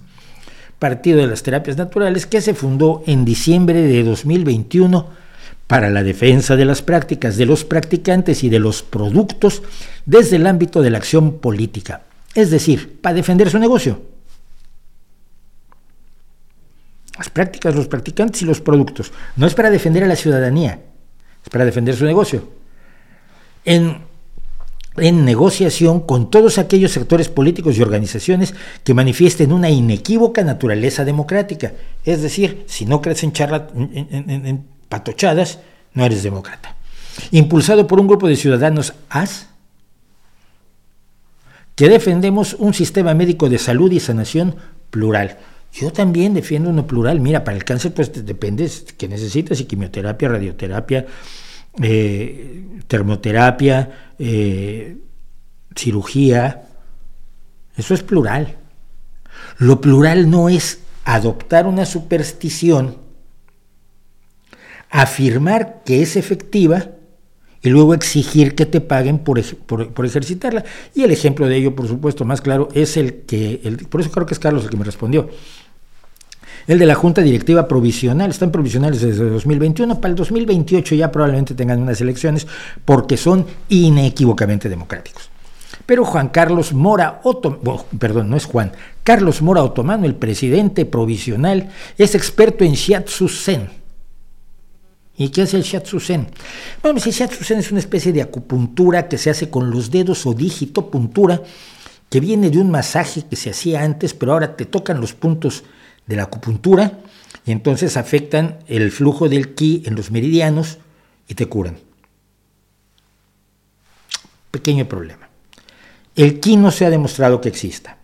Es la fuerza mística, la fuerza, la vis vitalis, la fuerza vital mística que afirma las supersticiones, antiguas supersticiones, leyendas y mitología chinas, que es la que mueve a, a los seres vivos. Pero no se ha demostrado que existe el ki. Tampoco se ha demostrado que el cuerpo humano tenga meridianos por donde corre el ki. Y da vuelta a la izquierda y da vuelta a la derecha y se va. Entonces se bloquea. Eso nos dicen. Y cuando se bloquea el ki, uy, te enfermas. No es que haya gérmenes patógenos, no es que haya problemas genéticos, no es que haya envenenamientos, no es que haya problemas de, de forma de vida. No es que haya eh, asuntos de carácter genético o congénito, no es que haya asuntos de prácticas cotidianas o de, o de, o de incluso laborales, de por cómo te sientas o de que trabajas en la, mina de carbón y te da silicosis. No, no, hombre, no. Es que se bloqueó el ki. Y entonces con la agujita o con el dedito, para no arriesgarte a atravesar a la gente, que luego llega la gente con los pulmones reventados por los acupunturistas, con el dedito desbloqueas el ki y ya se cura la gente. Y en eso es experto este tío. Vale, es increíble, pero si fuera cierto, podría demostrarlo, ¿no? Mira, aquí está la demostración de que existe esta energía. Y esta energía tiene tales características, se describen con esta fórmula y corre por unos meridianos. Y aquí están los meridianos. Mira, cuando haces la disección de una persona, ves los meridianos por donde corre el ki. Así como ves las venas por donde corre la sangre o ves los, vasos linfáticos por donde corre la linfa. O ves los conductos biliares por donde, eh, por donde transcurre la bilis o ves los conductos eh, de la uretra y los uréteres que es por donde transcurre la orina. Todo eso lo ves, pero los meridianos no. Y por supuesto, nadie ha demostrado que los meridianos y el ki tengan nada que ver con las enfermedades. Pero este señor de eso vive porque también es instructor de Qigong con más de 15 años de experiencia en el sector de las terapias naturales, que son 15 años de experiencia embaucando gente. Ha participado en diferentes jornadas sobre salud y talleres formativos en psicología clínica. Santo cielo. Amante de la naturaleza y practicante de la escalada y alpinismo, que es probablemente a lo que se debería dedicar. Ha estado trabajando en colaboración con grupos de personas afectadas de fibromialgia. Fibromialgia, otra de esas enfermedades inespecíficas cuya existencia, etiología y demás no han sido consolidados todavía. Mira, vamos a decirte eh, que no existe nada de lo que tú vendes y por lo tanto no deberías venderlo. Si estás dispuesto a regalarlo, hablamos. Pero primero me tienes que demostrar que no le haces daño a la gente. Pero te voy a decir cómo hacen daño estas, estas prácticas que no hacen daño. O sea, la, acupuntura sí, tenemos gente atravesada y dañada por agujas en muchos momentos. La quiropráctica que tiene un alto nivel de, rupturas de cuellos, de destrucción y, parálisis. Es decir, hay, hay, pseudoterapias que son dañinas. La, herbolistería muchísimas veces, pues al no conocer ni la, ni la farmacodinámica ni las interacciones entre los eh, elementos activos de una hierba sus principios activos con otras cosas que una persona puede estar tomando, y es un medicamento, otra hierba, etcétera, etcétera. Como esto no está estudiado, la arbolaria puede matarte. Tienes que estudiarla científicamente entonces a lo mejor sacas un, principio activo, esto lo contamos ya en, en la patraña vegetal, en el vídeo sobre la patraña vegetal. Si los estudias, pues sí, puedes sacar un principio activo como la aspirina, que es utilísimo, o como la... Eh, creo se usa para la, para la malaria. Bueno, eh, pero, pero, tienes que estudiarlo. Pero las que no hacen nada, como la homeopatía, el shiatsu y, otras prácticas que son absolutamente nulas, ¿cuál es el daño que hacen? Convencen a la gente que la han curado e impiden que tengan oportunamente una terapia con ciertas pruebas de que es eficaz, de que puede curarle la enfermedad o controlar su enfermedad, evitarle sufrimientos, alargarle la vida y cosas así. ¿Por qué? Porque mira, cuando se utilizaba solamente el shiatsu, la gente vivía 34 años. Y con la medicina y la higiene, con el conocimiento de las verdaderas causas de la enfermedad, que no son eh, energías místicas que corren por meridianos inexistentes y se atoran donde no se atoran, sino estudiando la realidad, pues hemos logrado duplicar la vida humana. Duplicar. La tuya también, Carlos, la tuya también. Pero lo verdaderamente alarmante de esto es que tratan de unir, y esto es lo que, por, por, lo que se hablaba de la izquierda Feng Shui, estas personas tratan de unir, por un lado, sus creencias probablemente crean en ello o probablemente sean estafadores que saben perfectamente que lo que hacen no sirve para nada. Da exactamente igual.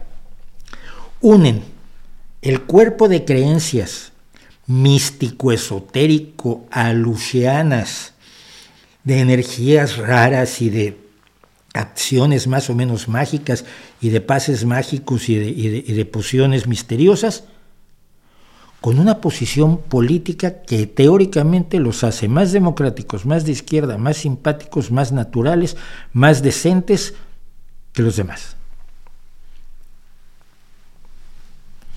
Eso es la izquierda Feng Shui.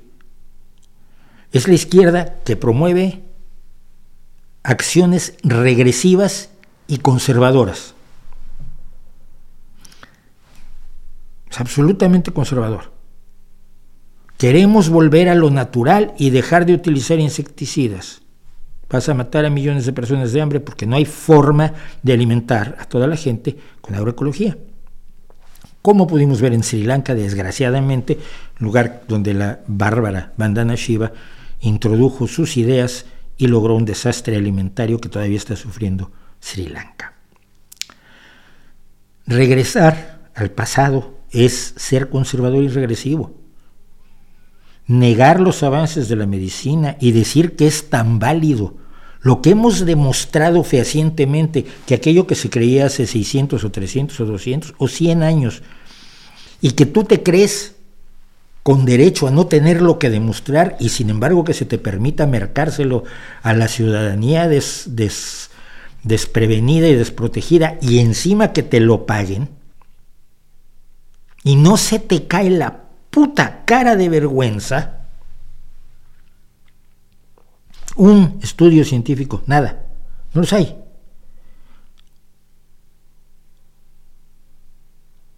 Ese es el problema.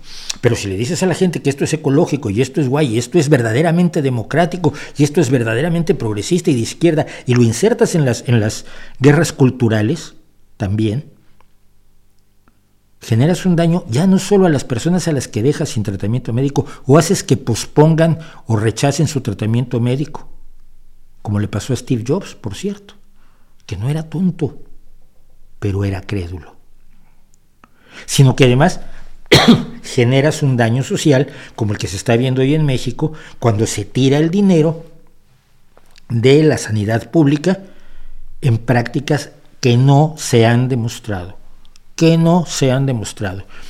¿Tú crees, y lo decía cuando se lanzó el Partido de las Terapias Naturales, que eh, el plan para la protección de la salud frente a las pseudoterapias que el actual gobierno sacó adelante crea una enorme confusión? No, aclara confusiones.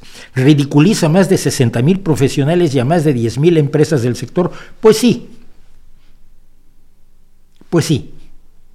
60 mil y 600 mil que fueran siguen sin tener una sola prueba fehaciente de la eficacia, seguridad y recomendabilidad de sus prácticas místico-terapéuticas.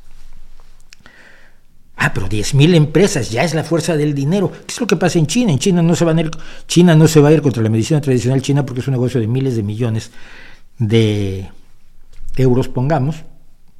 ¿Cómo sigue siendo el, no me acuerdo cuál es la moneda china, el yuan, ¿no? Sí.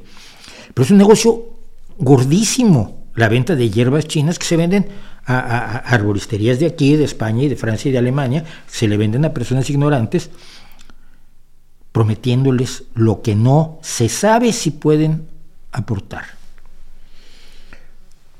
Y dice que no se le ha dado una información veraz y contrastada al ciudadano, induciéndolo a error. No, eso es lo que haces tú.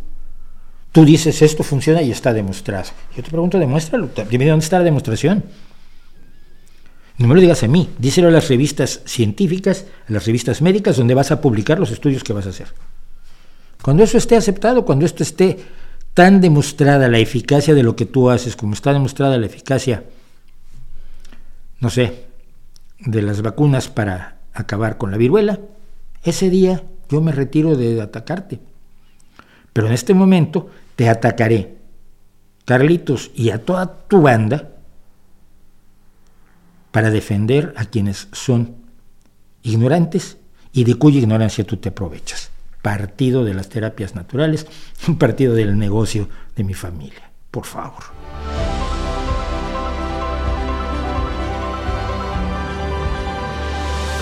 Hay tres cosas que tienen relación entre sí, o que por lo menos a mis ojos tienen relación entre sí, tienen relación con, en alguna medida, con el, libre mercado. Eh, déjenme encontrar la, cita porque no la noté.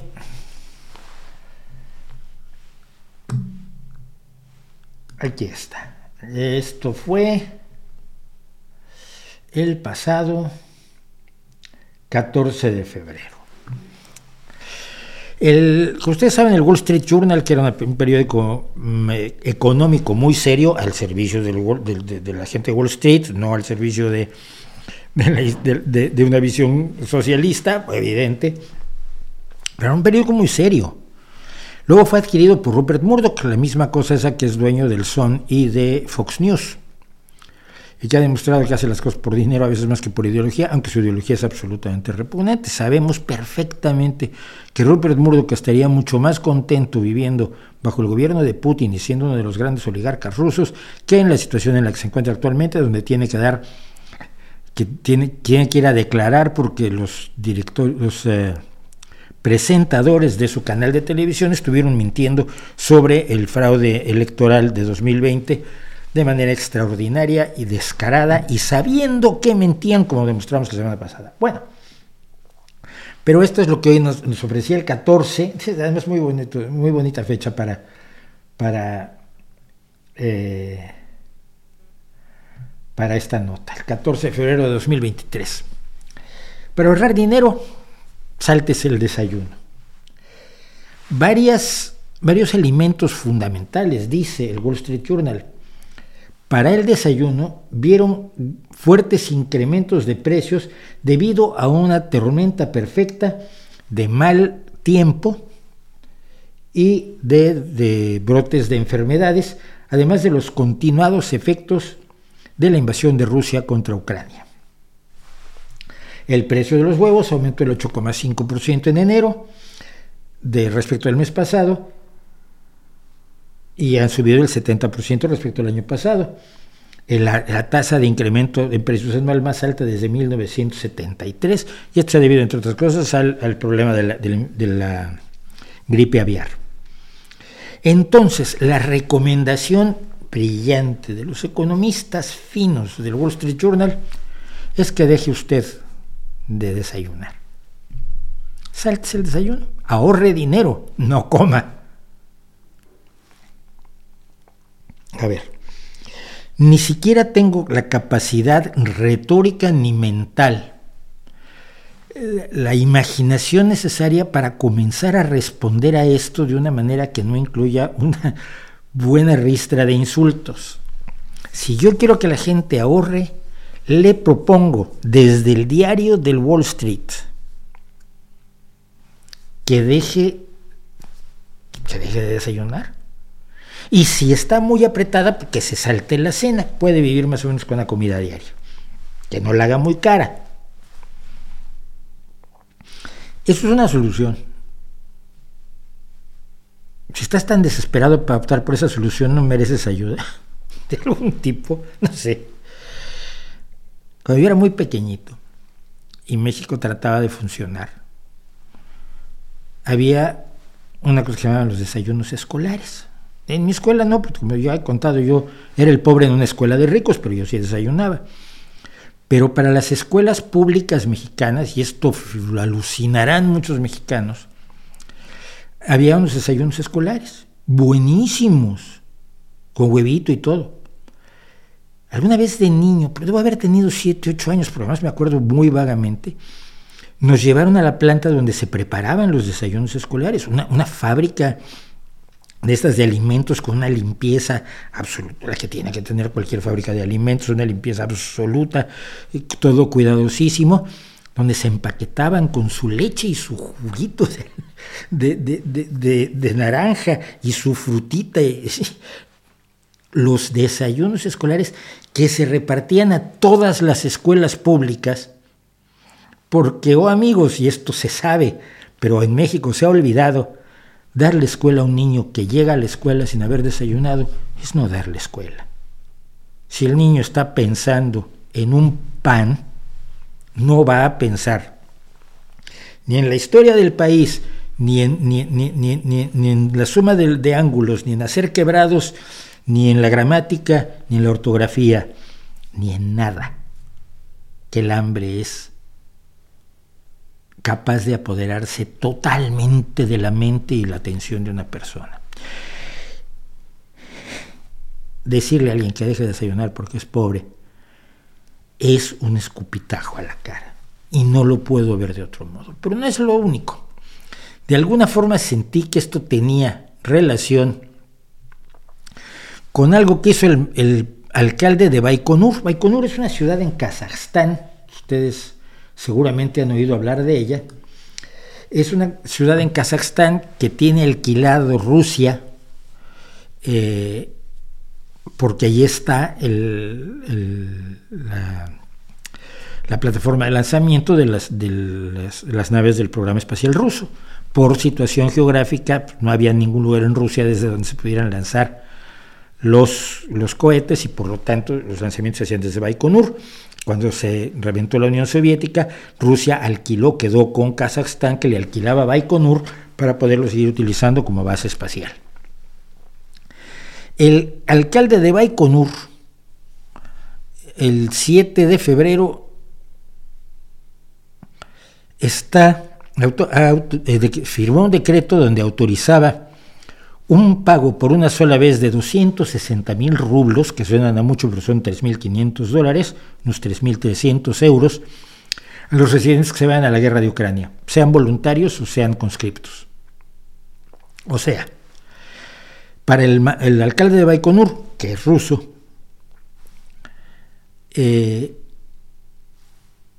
la vida de sus ciudadanos tiene un precio clarísimo, 3.500 dólares. Invitar a la gente a, ir a la guerra por 3.500 dólares es una bajeza enorme, sobre todo si la gente es pobre porque es de donde se obtienen los mercenarios. Los mercenarios no son generalmente esos tipos heroicos que tienen una pasión bélica gigantesca y han hecho eh, pesas toda, toda la infancia para finalmente poder ir a todas las guerras posibles, que se presentan así como Rambo y su banda. No. Generalmente los mercenarios son gente pobre, que no pudiendo vender su fuerza de trabajo para otra cosa, la vende para matar enemigos. 3.500 dólares. Eh, el problema además es que después de que Vladimir Putin anunció la movilización de Rusia en septiembre de 2022, cuando dijo que necesitaba otras 300.000 personas porque ya le habían matado a más de 100.000 soldados, la cifra es, aterradora, la cifra es increíble pues este, los oficiales de Baikonur, los, responsables de Baikonur dijeron que no se, no se obligaría a nadie a ir a la guerra. Ahora ya cambiaron. Y luego en Kuznetsk, en el, origen, en el occidente ruso, el alcalde está diciendo que va a cerrar el centro de desempleo porque todos los que están desempleados que se vayan a la guerra. Así. Es que no tengo trabajo, vete a la guerra. No es que yo soy carpintero, vete a la guerra. Yo soy profesor de escuela, pues en la guerra seguramente le, enseñas a las balas de que le peguen a los ucranianos. Eh, sugirió que el pueblo cerrara el centro de desempleo y a todos los que necesiten trabajo enviarlos a la guerra. Dijo, los desempleados deben enlistarse en el ejército. Si no tienes nada que hacer, entonces defiende tu patria y te pagarán por hacerlo. El mayor, el mayor, perdón, el alcalde, mayor en inglés, estoy la noticia en inglés, eh, dijo que esto resolvería el problema de desempleo de la ciudad y los problemas de Putin en el campo de batalla. Estas son cosas que también tienen que ver con el libre mercado, con la idea de cómo puedes reventar, matarte de hambre, o irte a morir y matar porque no tienes empleo, porque necesitas dinero o porque simple y sencillamente eres pobre. Ser pobre no debería ser una, condena, pero algunas personas, perdón, a algunas personas les gusta muchísimo que se vea siempre como una condena eso de ser pobres.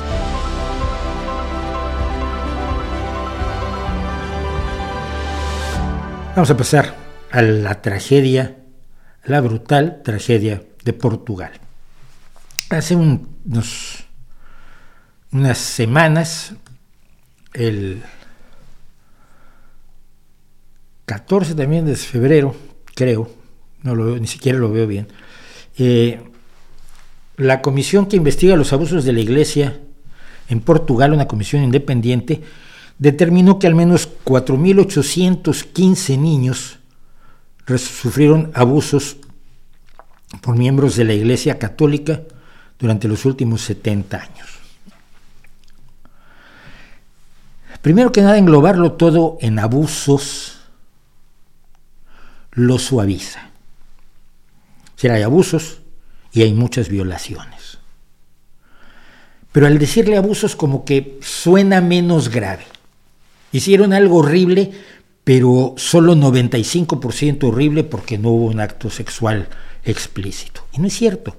Muchos de esos casos de abusos son casos de violación de niños por sacerdotes, protegidos por toda, por toda la Iglesia Católica, por sus obispos, por sus arzobispos, por los cardenales, por el Vaticano, por toda la curia, por toda la jerarquía eclesiástica, protegidos porque nunca se les entrega a las autoridades.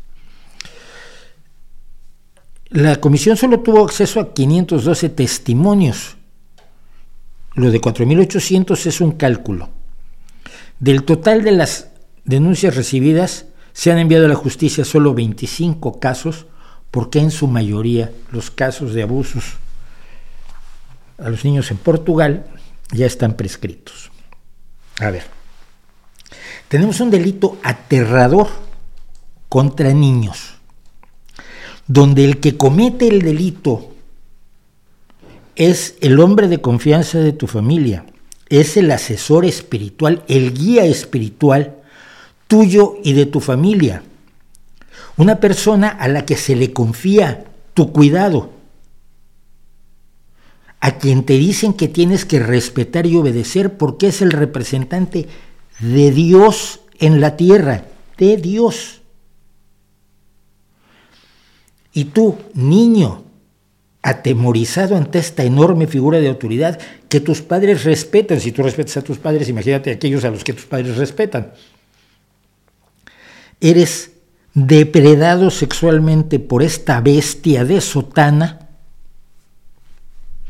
es muy probable que calles y que calles durante años. Y lo que hemos visto en la realidad en los casos de abusos de la, iglesia desde que se destapó lo de Marcial Maciel, con hombres que ya tenían 40 y 50 años en México en los años 90, eh, es que los niños se lo guardan hasta que siendo adultos revientan y estallan y dicen, me pasó esto. Y entonces ya prescribió el delito porque las leyes así son. El informe dice, la mayoría de los perpetradores eran sacerdotes, sorpresa generalizada, y la mayoría de las víctimas eran hombres, sorpresa generalizada, que fueron víctimas de abuso en escuelas católicas, casas de sacerdotes o confesionarios, entre otras ubicaciones. Confesionarios dentro de las propias iglesias donde se supone que está Dios viendo qué pasa y lo deja que pase sin más, según nos dicen los cristianos. Yo como no creo en Dios estoy seguro que no hay ningún Dios viendo nada allí, en esas iglesias que se han hecho para la gloria de sacerdotes y de las iglesias y de las jerarquías eclesiásticas, perdón.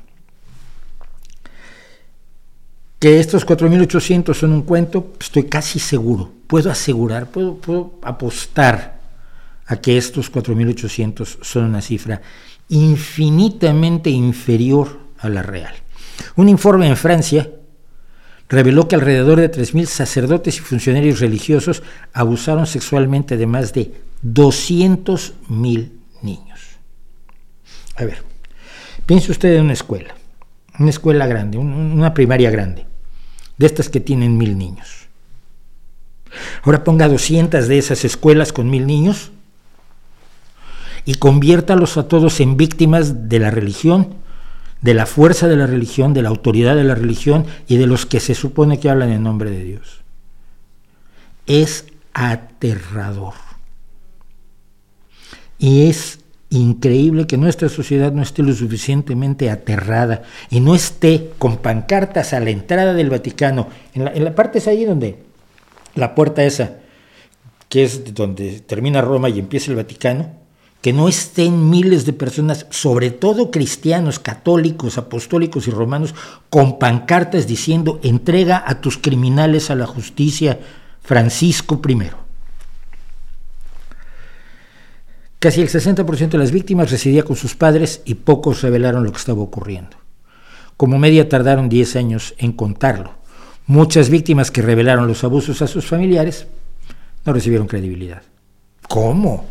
El cura, el padre fulanes, va a haber hecho eso. Sí, porque es un puto depredador que probablemente entró a la iglesia porque sabía, entró a ser cura sabiendo que allí podría ejercer la pederastia impunemente. Y probablemente esa es la razón por la que tomó los hábitos. El informe apunta que el 77% de las víctimas nunca presentó una queja ante la iglesia y solo en un 4% hubo una denuncia ante la justicia.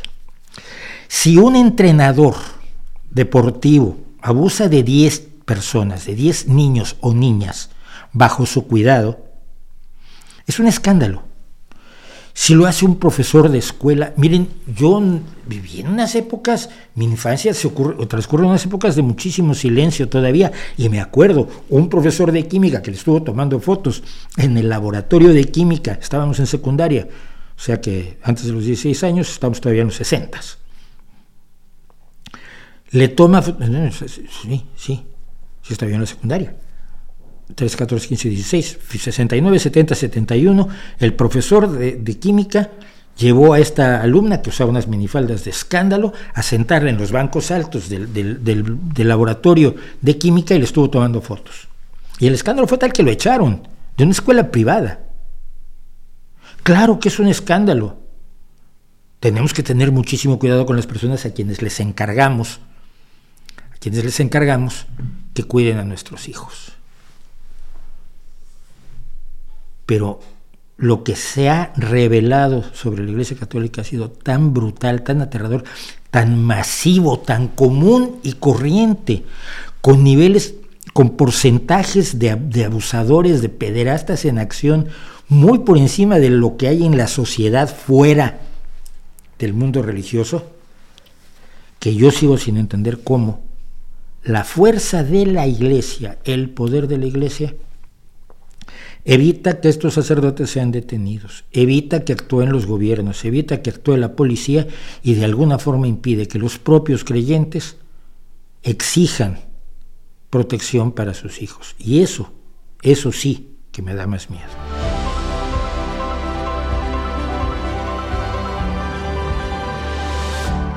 La profesión de psicólogo se puede estudiar científicamente, sí, hay toda una rama de la psicología experimental, hay toda una rama de psicología donde se hacen experimentos, se hacen estudios científicos y se obtienen conclusiones que luego se aplican en el trabajo clínico y en otros aspectos.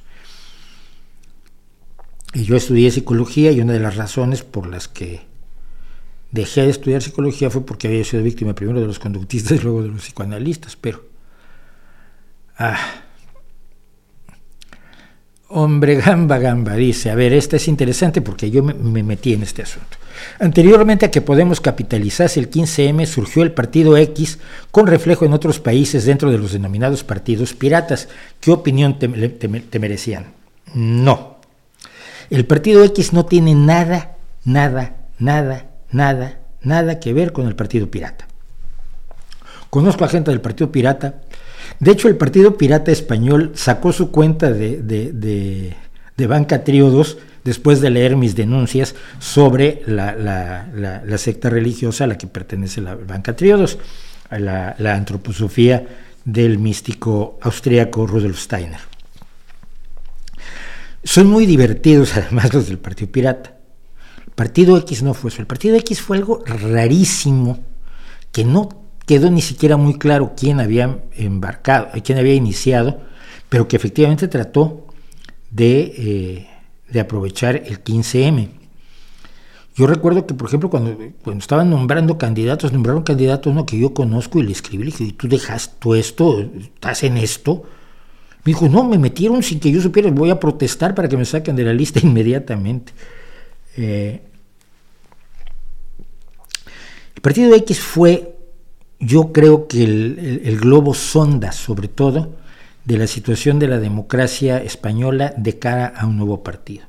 lo que pasa, la democracia española estaba absolutamente instalada en el bipartidismo. Existía el PP, existía el PSOE, existía allá abajo en el 18-15% Izquierda Unida, y luego estaba la pedacería de partidos, tanto de la ultraderecha, tanto de las falanges, eh, eh, ni los grupos de ultraderecha española, ni siquiera me acuerdo sus nombres ahora, Fuerza Nueva, por ejemplo, y estaba el, cascajo de la izquierda, el Partido, el partido Comunista de los Trabajadores Españoles, el Partido Comunista eh, reconstituido marxista, el Partido Comunista Marxista eh, Leninista elevado al cubo, multiplicado por tres, y militando debajo de una alcantarilla de los españoles y así sucesivamente. Que es gente que tiene cuatro votos en cada casilla en las, elecciones en las que yo he participado como apoderado o eh, representante de, mi partido. Bueno, creo que el partido X fue primero que nada el, globo sonda de ni izquierda ni derecha cómo, cómo vería España un nuevo partido. Y, su experiencia sí sirvió para el lanzamiento, para el lanzamiento de Podemos, incluso desde el nombre del, documento, del documento que inicia Podemos, que es eh, Mover Ficha, que no firma Pablo Iglesias, curiosamente. Pablo Iglesias no está entre los firmantes de Mover Ficha. Siempre me llamó muchísimo la atención eso. Entonces, sí, o sea, yo seguía el partido X y escribí bastante sobre el partido X en, en mi blog no que importe. Eh, y el seguimiento que hice del 15M, porque en el 15M estuvo todo Dios, estuvo la ultraderecha metida hasta la camisa, y luego se iban con ellos, se iban con gente de ultraderecha, eh, y está en, mi, está en mi blog, en, No que importe. La gente de izquierda se iba con los de la ultraderecha porque creían que eran de los suyos, iban a las presentaciones de sus libros eh, ultraliberales y, estaban los chiflados de las conspiranoias como Rafa Pal y gente de, esta calaña infecta, estaban todos metidos en el 15M. En el 15M era un mare magnum brutal. Yo me hice muy amigo de un tipo, eh, luego nos hemos alejado, un amigo tipo del Partido Comunista, porque un día filmó con su telefonito, imagínense, de 2011, una ceremonia para consagrar el maíz, tenían una mazorca en medio y le estuvieron bailando alrededor como media hora. Y este lo tomaba y dice, pues esto es flipante. ¿pero cuántas vueltas tienes que dar? Y era un tipo así de pelo largo, muy hippie, el que lideraba a toda la gente que ingenuamente estaba siguiéndolo en la, danza de la consagración del maíz. Por ahí anda eso. Y dijo, un día esto se lo voy a mandar al nocturno, Mauricio, te vas a flipar con esto. Y yo decía, efectivamente, flipé con eso y lo publiqué y todo la ceremonia de la consagración del maíz. Es decir, era un tutti frutti. Y, yo, yo, publiqué mucho sobre las partes místicas del 15M, eh, pero fue hasta 2014 cuando, cuando Podemos surge. Yo me acuerdo cuando un día debe existir en los periódicos, cuando Pablo Iglesias dijo que, que, ellos habían iniciado el 15M, ese tipo de cosas que, no, no es cierto, pero bueno. En fin. Pero fue un experimento interesante el partido X y lo que yo escribí quizás lo tendría que rescatar porque tiene, tiene quizás claves para entender cosas que pasaron después, ¿no? Cosas que pasaron después con Podemos y con la idea de que finalmente Podemos es el partido de Pablo Iglesias, porque los cuatro que lo hicieron con ellos, Luis Alegre, Carolina Descansa y Íñigo Rejón, se salieron. Y, y Monedero pues, está allí, pero no está allí, porque él iba a ser iba a ser el alcalde de Madrid. Imagínate. Bueno, pero vamos, a rescatar algo del partido X, a ver qué hay.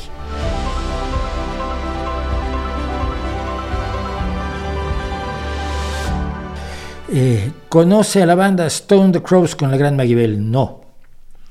¿Por qué decidiste ir a vivir a España? Por, lo he dicho mil veces, por motivos puramente personales por motivos absolutamente individuales, personales y, que no tienen bien al caso no, no, revelar, discutir públicamente. Aparte de mi vida personal, donde sentí que familiarmente iba a estar mejor. Yo tenía que estar en España y me vine a España y punto, no pasa absolutamente nada. ¿Te gusta la poesía de Ernesto Cardenal? Poca. Algunas cosas me gustan de Cardenal, pero no mucho. Gracias Arturo Llamas por el sticker. Gracias. ¿Conoce la banda Boston? Por favor. Boston fue de las bandas que nos salvó de la música disco cuando todo era disco. Estaban Texas, Kansas, Boston. Texas ya estaba, sí, Charlene Spiteri ya estaba. Kansas, Boston y Queen. Ah, si a consecuencia de la posguerra la Federación Rusa se disuelve, ¿cómo se exigirían las reparaciones? No se va a, disolver la Federación Rusa y las reparaciones se le exigen al que está al frente en Moscú, a Rusia. Pero pero no, no se va a disolver la Federación Rusa y nadie quiere que se disuelva la Federación Rusa, es absurdo.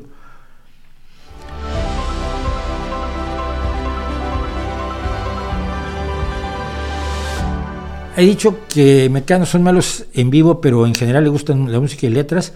No, Mecano era bueno en vivo. El primer concierto al que llevé a mis hijas fue un concierto de Mecano en Querétaro, imagínate todo esto. Y, Mecano tenía un, un directo muy bueno. Musicalmente me gustan muchas de las cosas que hacían. Letrísticamente, muchas de las cosas que hacían son lamentables esto de rimas, rimas que, son absolutamente innecesarias, que el mundo podría vivir sin ellas. No hay marcha en Nueva York y los jamones son de York. No, hombre, no hagas eso, de veras. Puedes darle más duro. Eh, eh, letrísticamente tenían verdaderos atentados que a mí me sacaban de la música, ¿no? Hijo de la Luna musicalmente es una preciosidad, por ejemplo, ¿no?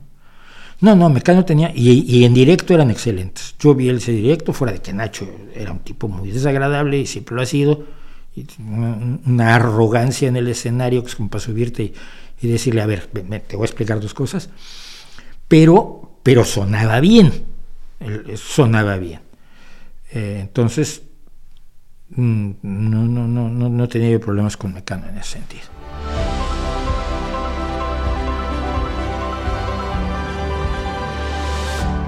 ¿A qué se debe la fama? Influencia que tuvo el grupo Sex Pistols con un solo disco publicado, a, los rompedores que eran, a, lo, novedosos que eran, a la estética que tuvieron. La creadora de su estética, por cierto, acaba de morir. Sí, no, no, fueron un accidente, fueron un, grupo bien pensado para ser rupturista. Y la ruptura pegó en el momento en que pegó, por meterse con la reina, por decir que no tocaban instrumentos, y tocaban mal, pero tocaban insisto, la estética influyó muchísimo, creo, crea la estética del punk eh, y crea la, la, la, rebeldía sin sentido. Es muy curioso cómo en los años 50 se hablaba de rebeldes sin causa, no porque no, nada les causara su rebeldía, sino porque no tenían una causa por la que luchar, eran rebeldes sin tener una causa. Eh, y, los, rebeldes sin causa en realidad fueron los, fue el movimiento punk, no tanto el punk rock que tiene una, una, visión un poco más ideologizada, y lo puedes ver en bandas como Chumbawamba, eh, que fue una banda esencialmente punk, luego pasó al folk, y ahora está en el folk, por lo menos los que siguen trabajando de Chumbawamba. Eh, pero pero el punk era la rebeldía, sí, romper todo, pues todo está jodido y ya. Pues, y en ese momento, en el momento post posguerra de Vietnam, post-hipismo, etcétera, pues, sonó. Si ya no había por qué luchar contra la guerra, ya no había que luchar contra, se supone que ya se había resuelto cosas como el racismo, y entonces pues, vamos a romper todo porque la sociedad sigue siendo sin ser perfecta. Quizás de allí nace, no lo estoy tan seguro, pero respondió a su época porque si no, no habrían, por supuesto, llegado hasta donde llegaron. El cantante de, el cantante de Sex Pistols, ahora Johnny Rotten, quiere ser el representante de Irlanda en Eurovisión el año próximo. Será la primera vez que veo yo Eurovisión solo por descacharrarme de que tengan al cantante de Sex Pistols en Eurovisión.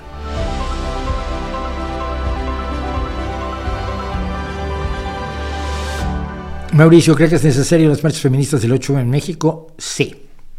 A raíz de esas marchas se han hecho muchos destrozos. Sí.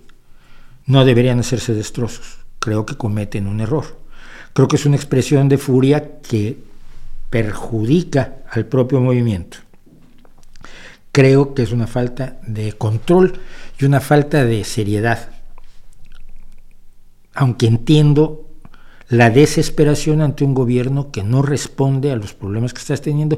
Y los problemas que estás teniendo no son que, que te digan mamacita por la calle, que ya de por sí es desagradable, prueba que te lo digan a ti un día y vas a ver lo desagradable que es, sino que es que hay una serie de asesinatos y violaciones sin una impunidad brutal en México, brutal, del 98% de los delitos, según calculan algunos, quedan absolutamente impunes. Entonces, entiendo la furia, pero creo que no debería, creo que debería controlarse.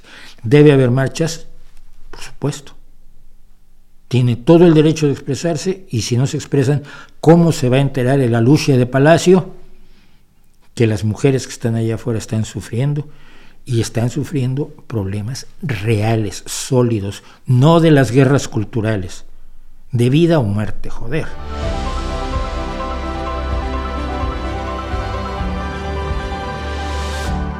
Dice, cuando escucho música no suelo poner atención a la letra. Antonio dice, sí, a muchas personas les pasa, a otras personas nos pasa que la letra para nosotros es fundamental cuando hay letra. Y eso a mí me, me, pone muy en contra de, de, mucho, de mucha música donde la letra se hace sin respeto al idioma cuando la música se está haciendo con todo el respeto al lenguaje musical, ¿no? Por ejemplo.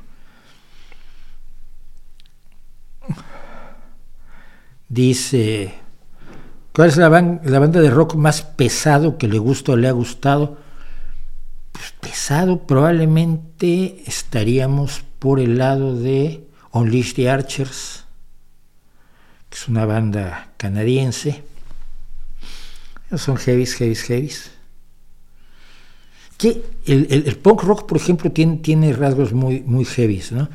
Pero de, lo pesado, aparte de lo que es de, de los años 70, Deep Purple y ACDC, Iron Maiden, Black Sabbath, yo creo que estaría por, eh, por, por allí, por actualmente pues, de heavy metal, que oigo poco heavy metal, oigo a Sabaton, oigo a Unleash the Archers, a Sabaton por su temática sobre todo, eh,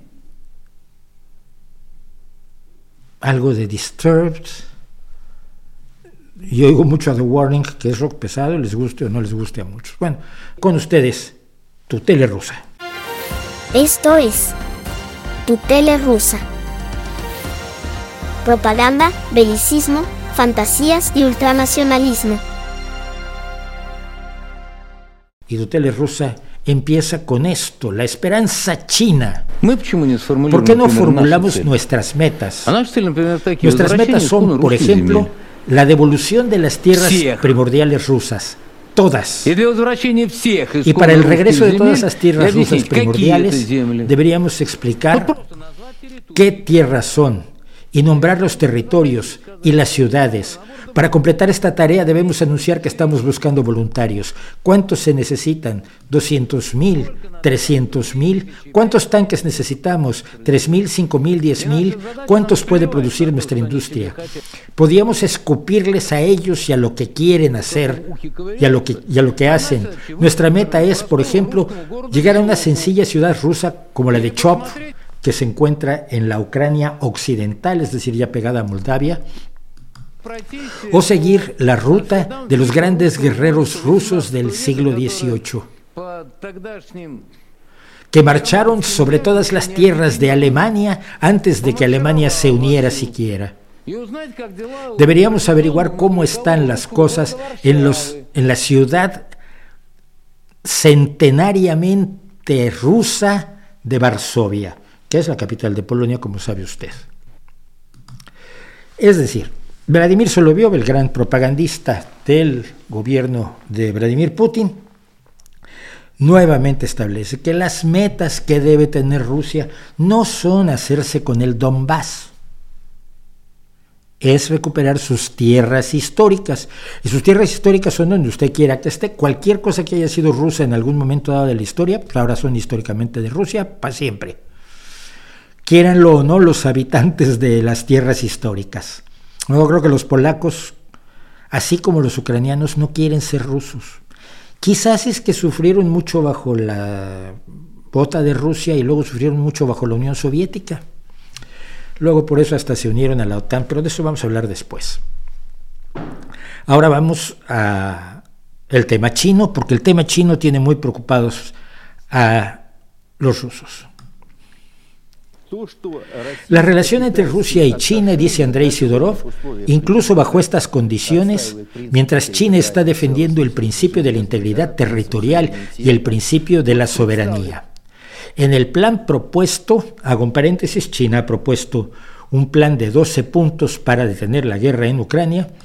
En el plan propuesto, al menos de la forma en que se le presentó a Occidente, China está ofreciendo dos cosas, el cese al fuego y detener las entregas a, los a las partes en conflicto. No sé quién nos está ah, dando nada a nosotros. Si el señor no lo sabe, yo se lo digo. Irán le está, le está haciendo entregas, por ejemplo, de drones y de municiones a Rusia. Pero él dice que él no sabe que nadie le está entregando absolutamente nada a Rusia y que por lo tanto esto obviamente se refiere a, las entregas que van a Ucrania. El plan de paz no contiene discusiones sobre que Rusia retire sus tropas y por eso apoyamos este plan en la reunión. Es decir, el plan de, China es como los planes de Chomsky, de Podemos, de López Obrador, del Papa y de otros muchos. Un cese al fuego donde Rusia se quede con los territorios que ya ha ocupado. Una entrega del territorio ucraniano a Rusia sin contar con la opinión de los ucranianos. Apoyaremos el plan si así es como, si ese es el aspecto que va a tener, pero no creo que los americanos lo acepten.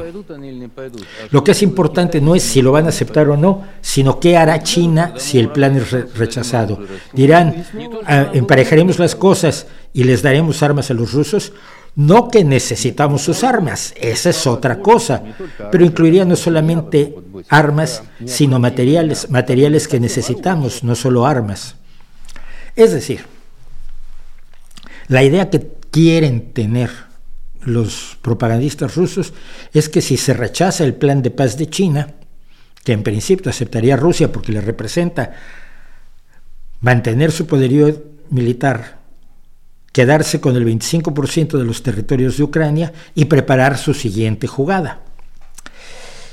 Eh, si se rechaza, China entonces le empezaría a entregar a Rusia no solo armas, sino materiales. Materiales que se necesitan porque las sanciones, quieras que no, han tenido, han hecho mella en, en Rusia. Pero hay otro problema que otro analista analiza que creo que es muy importante.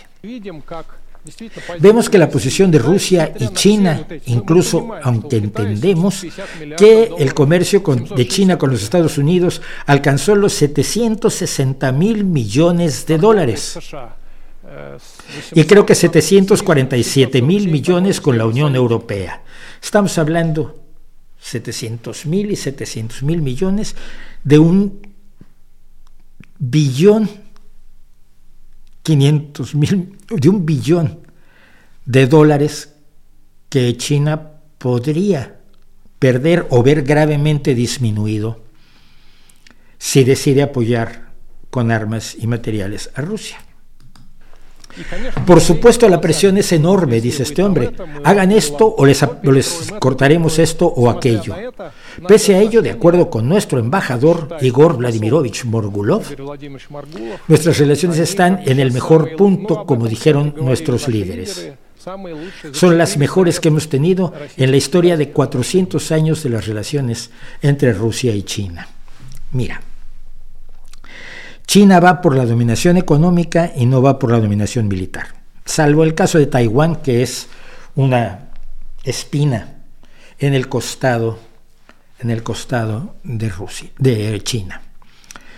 Pero China se arriesgaría a perder un billón quinientos mil billones de dólares de ingresos parar sus industrias, algunas por lo menos de sus industrias, desemplear a su gente, devolver a, las, a su gente al hambre por Rusia, que le puede comprar muy poco porque la situación económica de Rusia es la de un país exportador de materias primas, no es un país exportador ni, ni mucho menos de, de, materiales de alto valor añadido, por lo tanto no tiene recursos para comprar cosas de alto valor añadido en China, Hombre, eh, lo razonable, aunque por supuesto la política funciona luego de otras maneras, lo razonable es pensar que China pues no, no se jugaría su futuro económico por el futuro militar de Rusia.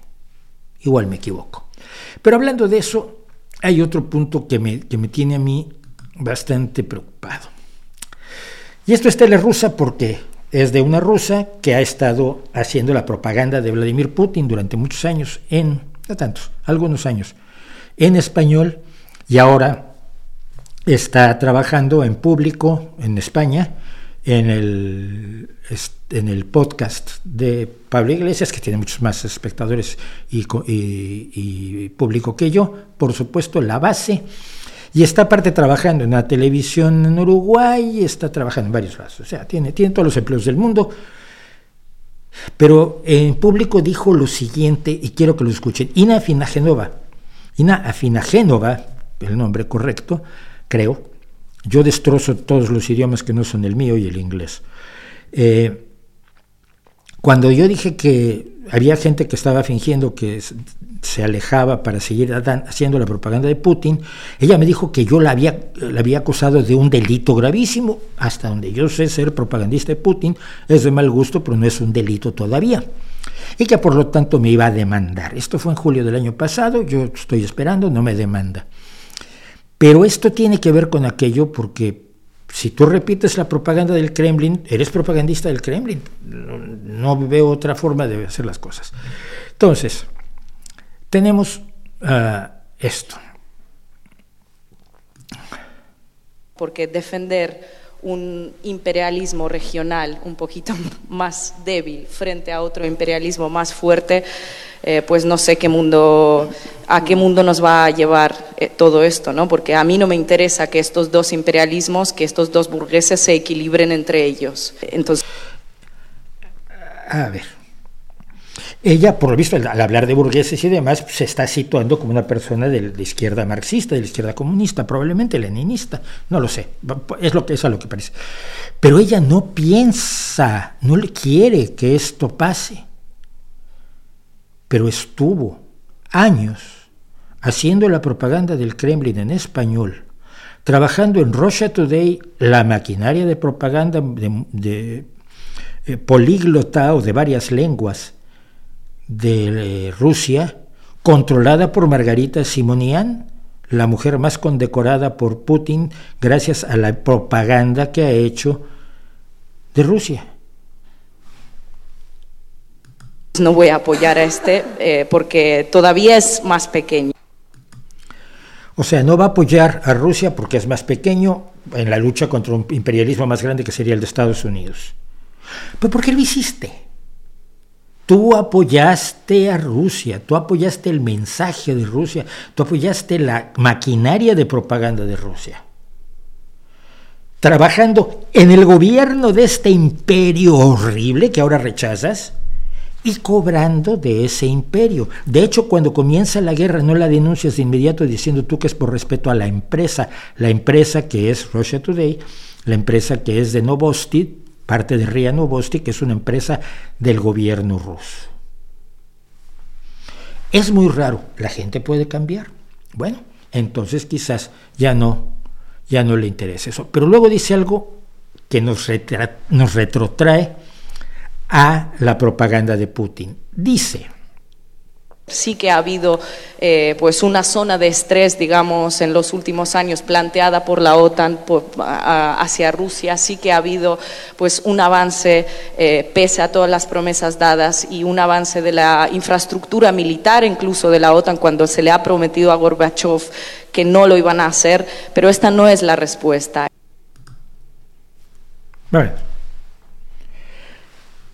Se le prometió a Gorbachev, supongo durante mientras se demolía la Unión Soviética, se le prometió, la OTAN le prometió a Gorbachev que no, que no crecería, que no aceptaría nuevos miembros, que no pondría bases militares en otras. No.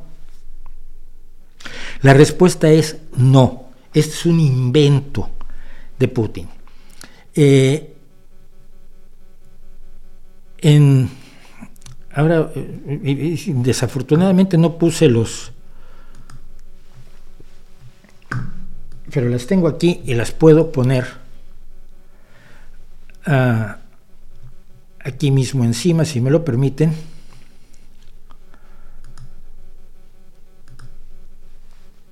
Los elementos clave de esta historia. Perdonarán, pero tengo que poner esta fotografía, esta captura de pantalla.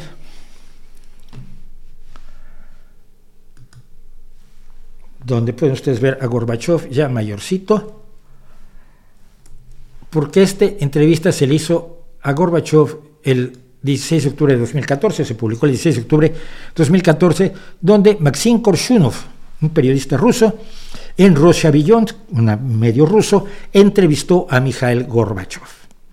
Y allí, en esa entrevista, Mikhail Gorbachev dijo esto que también voy a poner, aunque ahora lo vamos a leer en español, porque si tú dices que la OTAN le prometió a Gorbachev no ampliarse, queremos suponer que don Mikhail Gorbachev estaba enterado. No, pues no. Parece que no está enterado. ¿Por qué? Porque el acuerdo que se hizo fue que al unirse Alemania Oriental y Alemania Occidental, primero que nada, que no hubiera fuerzas de la OTAN en Alemania Oriental mientras se retiraba el ejército ruso. Que ni siquiera fuerzas alemanas adscritas a la OTAN estuvieran en la Alemania Oriental mientras se retiraba el ejército ruso. Y que después de que se retirara el ejército ruso, en lo que era la Alemania Oriental, no hubiera tropas de la OTAN ni armas de la OTAN. Se firmó en el 91. Hoy, en lo que era Alemania Oriental, no hay ni tropas de la OTAN ni armas de la OTAN, porque eso fue lo que se acordó con Gorbachev. Pero, esto quiere decir que la OTAN hizo otras promesas. Bueno, ya en, en, en 2007, Putin había dicho tenemos derecho a preguntar contra quién se pretende la expansión de la OTAN y qué pasó con las garantías que hicieron nuestros socios occidentales después de la disolución del Pacto de Varsovia. Si no, no hubo tal promesa. Ya está hablando de ella Putin en 2007. En 2014, en marzo, después de la anexión de Crimea, dice, los líderes occidentales nos han mentido muchas veces, han tomado decisiones a nuestras espaldas, nos han presentado un hecho consumado. Esto sucedió con la expansión de la OTAN hacia el este, así como en el despliegue de infraestructura militar en nuestras fronteras. Vale, entonces se prometió, se prometió a, a Rusia que no se ampliaría la OTAN y luego la OTAN lo hizo. Bueno, pues en esta entrevista el entrevistador le pregunta a, Gorbachev por qué no se insistió en las promesas que se hizo de que la OTAN no se expandiría hacia el este. Que se expanda la OTAN quiere decir que países del este que quieren estar protegidos por una organización de, defensa mutua ante porque no quieren volver a ser parte de Rusia y se meten a la OTAN, que la OTAN no los aceptara. No veo por qué. No veo por qué no los aceptaría, pero bueno, se lo habían prometido. Gorbachev respondió, el tema de la expansión de la OTAN no se discutió en absoluto y no se mencionó en esos años. Se discutió otro tema que planteamos, asegurarse de que las estructuras militares de la OTAN no avancen y no, se y no se desplieguen fuerzas armadas adicionales en el territorio de la entonces República Democrática Alemana después de la reunificación.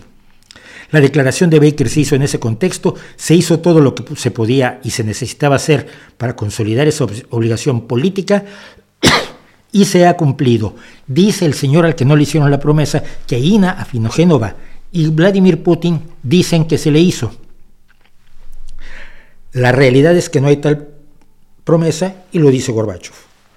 La propaganda del Kremlin es que sí se hizo esa promesa y una periodista que debería estar informada de lo que dice Gorbachev dice que no, que tiene razón la propaganda del Kremlin. ¿De quién está haciendo propaganda? Ina Afinogénova. Pregunto yo, a lo mejor me equivoco. Eh, hay una organización de, de un tratado de seguridad colectiva que sustituyó al Pacto de Varsovia, por cierto, que es una alianza militar intergubernamental de Eurasia que consta de seis países.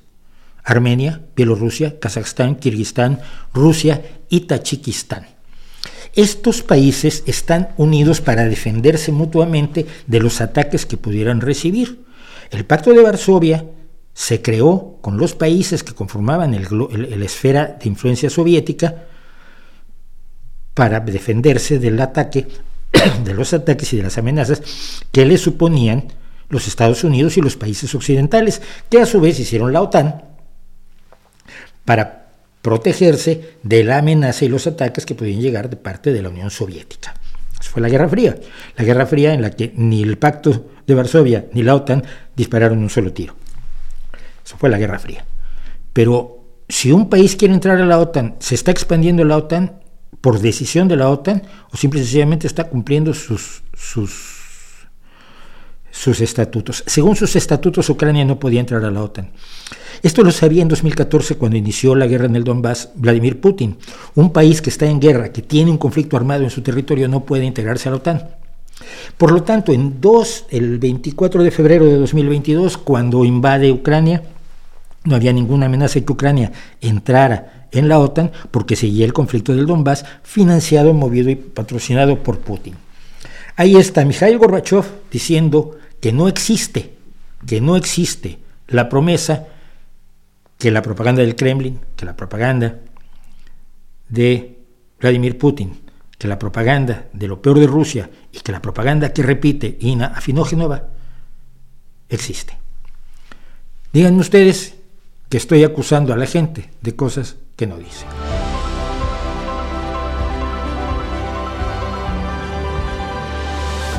un, argumento de los prorrusos es que la mitad de los ucranianos quieren unirse a Rusia. ¿Se sabe qué porcentaje de ucranianos podrían pensar así? No, no se sabe. Pero la gran mayoría de los ucranianos están luchando en contra de los rusos, o sea que, salvo los que han tenido que huir por la guerra porque los han destruido sus casas, sus escuelas, sus hospitales, sus teatros, todo eso que no debería ser objetivo militar, pero que para Vladimir Vladimirovich Putin sí lo es. Y para terminar, porque hoy, mira, hoy hasta vamos a terminar temprano, cosa que me parece muy bien, porque compré empanada para la familia, esto no le interesa absolutamente a nadie, pero aquí, a dos calles, tengo una de las mejores empanadas del universo habitado. Una vez dije en Twitter, es que fui a comprar a, eh, empanada a Asun, es Asunción se debe llamar, a Asun, y me contestó un tipo que vivía en Alemania la que está en la calle de la Campona, y sí, en Gijón, sí, pero sí es la mejor confitería del mundo. Qué bueno que lo digan en Alemania. Hay gente que viene de otros países a comprarles aquí, de verdad. Y lo saben, nos divertimos comentándolo. Entonces, pues, cuando puedo, compro empanada de, de bonito que no es atún. El bonito no es atún. Y le llevo a la familia. Entonces, hoy ya tengo aquí mi empanada.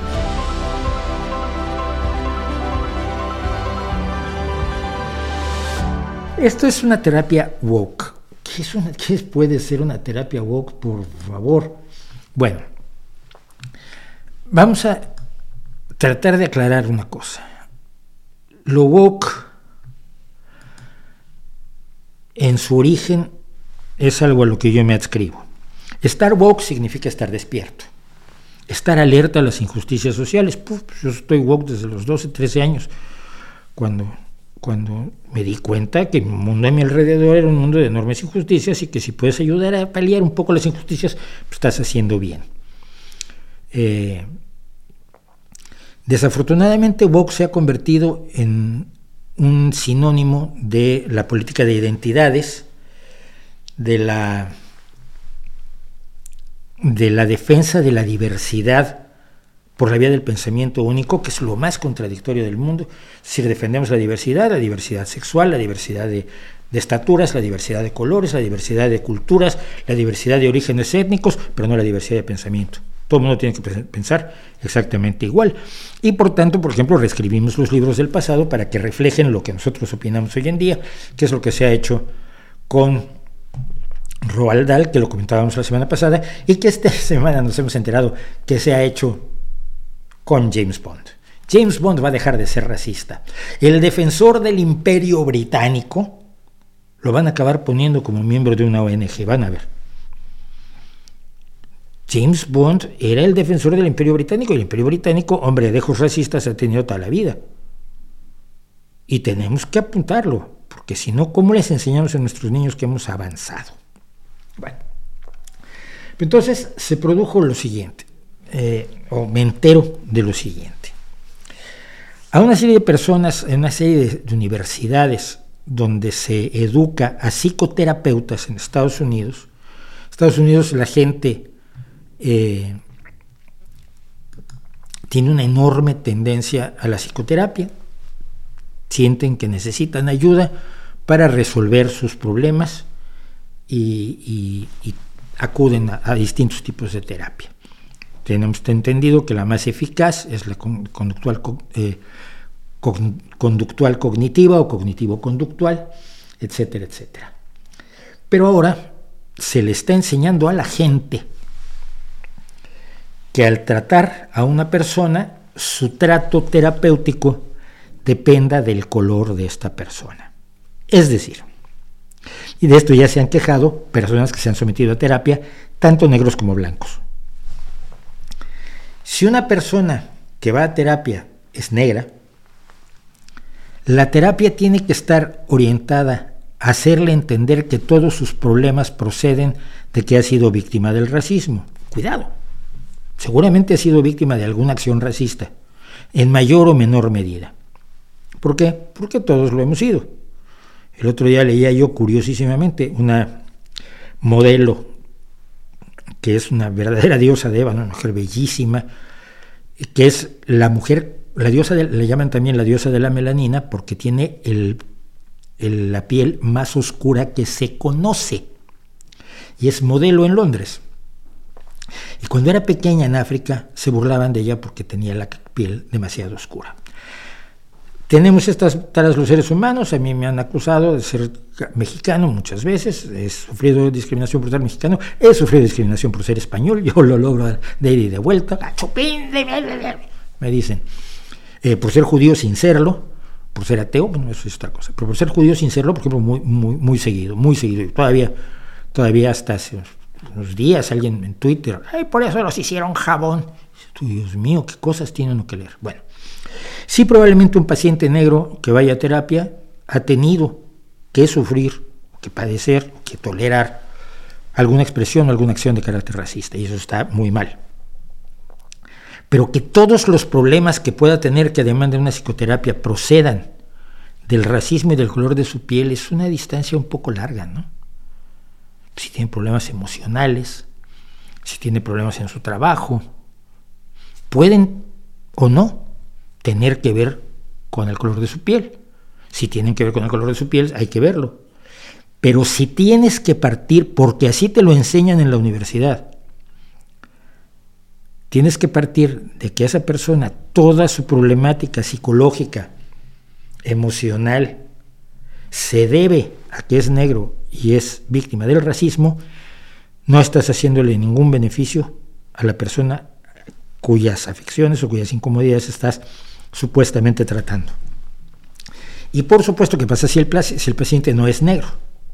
Bueno, lo que hay que hacer es concienciarlo de que es beneficiario del racismo, que en el fondo es racista, le guste o no, y que todos sus problemas provienen de que es racista. Y me gustaría estar haciendo una caricatura de esto que leí en The Spectator, pero no es una caricatura. Es exactamente lo que se le está enseñando a la gente. La diversidad es muy buena, siempre y cuando no signifique diferencia. Es decir, yo puedo, yo favorezco una sociedad diversa, donde no se vea la diferencia. Es decir, donde yo tengas amigos negros, indígenas, asiáticos y no importe que sean eso porque los ves como personas. Eso es diversidad. no esperar que todos tengan el mismo aspecto que tú, sino aceptar gente de todos los aspectos, de todas las persuasiones sexuales, de todos los géneros, de todos los sexos, de todas las, gustos y disgustos, de todas las etnias, de todas las culturas, de todos los idiomas, de todas las religiones, mientras no se, vayan a los extremos de matar a otros por su religión, de todos los idiomas y considerarlos a todos como iguales. Eso no es lo que hace la política de identidades. La defensa de la diversidad que se nos está vendiendo ahora por el wokismo malentendido es que una persona negra nunca podrá ser igual a una persona blanca, que una persona que sea indígena norteamericano nunca será igual a un chino, que un japonés nunca será igual a un argentino, que todos somos radicalmente distintos por cómo somos por fuera y así tenemos que vivir y llevarnos solo con los nuestros. Y no tocar la cultura de los otros porque es apropiación cultural. Y ser muy respetuosos de los otros aun cuando sus costumbres puedan ser contrarias a los derechos humanos, por ejemplo.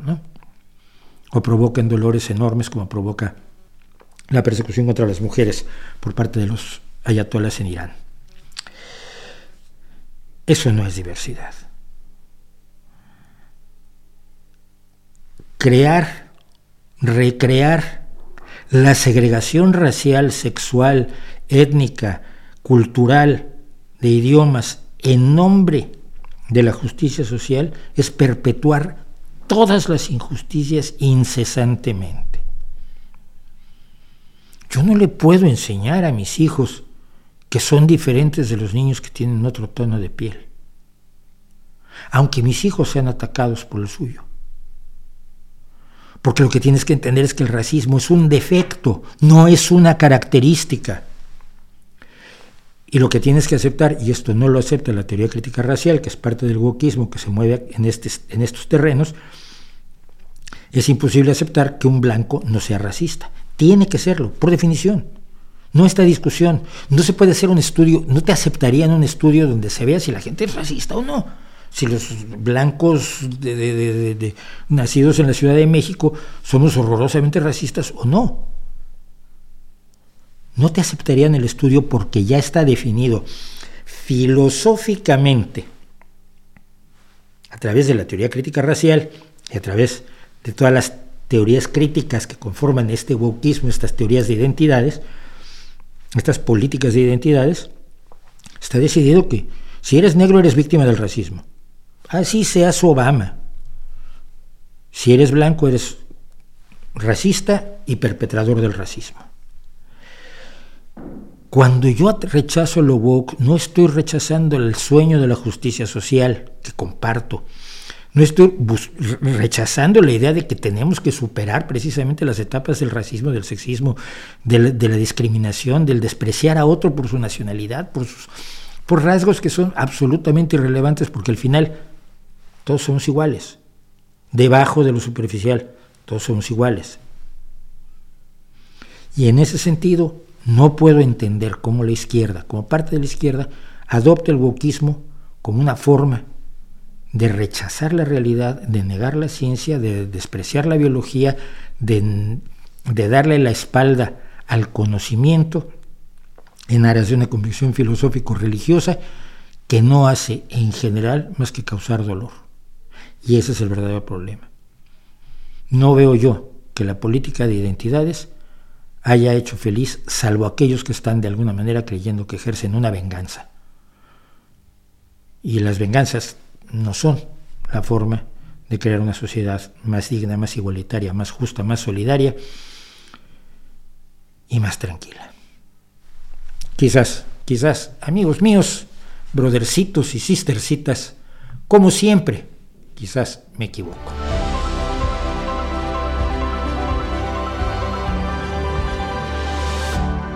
¿Crees que Biden morirá? Rusia se quedará con parte de Ucrania y fin. Gracias por considerar que en Europa no, no, tenemos nada que ver en este asunto. ¿eh? Eh, no podemos darnos el lujo. Europa no puede darse el lujo de tener la amenaza de Putin allí de permitirle ganar un poco como se le permitió. Y este fue el gran error en 2014 cuando se le permite ocupar Crimea militarmente e iniciar la guerra del Donbass. Y Europa miró para otro lado y es una vergüenza que Europa haya mirado para otro lado ante la ocupación de Crimea y ante la guerra del Donbass. Y que fingiera demencia de 2014 a 2022. No fingió demencia, hubo apoyo a Ucrania, hubo bastante apoyo a Ucrania. En algún momento se dijo, y se ha malinterpretado mucho, que Angela Merkel dijo que se habían firmado los acuerdos de Minsk para, como una forma de ganar tiempo. Sí, ese era un alto al fuego que nunca se cumplió, como lo comentamos aquí ya, los acuerdos de Minsk, pero buscaban ganar tiempo porque se sabía que Putin eventualmente invadiría Ucrania. Eso ya se sabía. No sabía cualquiera que no fuera experto en geopolítica. Lo sabían los, los líderes europeos, por supuesto, y sin embargo, Ucrania estaba bastante desprotegida en el momento de la invasión. Así que Europa tiene mucho que decir en esto, porque Europa es la que más se juega, se juega mucho más que Estados Unidos en esto. Y por lo tanto, si la guerra es en suelo europeo, olvídate de la muerte de Biden. Piensa en la muerte de los que estamos aquí.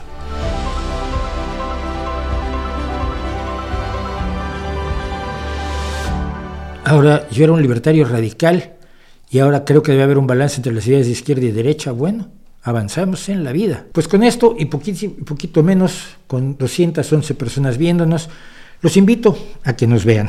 El miércoles tenemos video temático, el jueves nos volvemos a ver aquí. Escuchen el podcast, los que no pueden escuchar todo, pueden ver el streaming, escuchen el podcast y díganle a la gente, a sus amigos y a sus enemigos, a su familia, a su gatito, a su perrito, que escuchen el podcast. Está en Spotify, está en, está en Apple Tunes, en, en, Apple Podcasts, está en Google, está en Stitcher y está con otros cuatro o cinco más.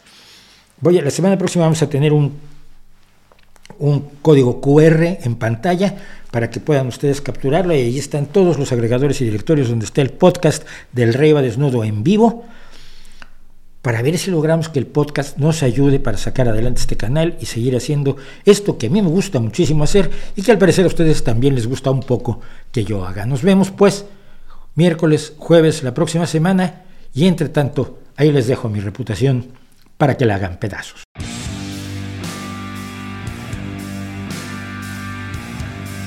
Gracias por acompañarnos en El Rey va desnudo en vivo, el podcast de los streamings semanales que un servidor, Mauricio José Schwartz, hace en su canal de YouTube.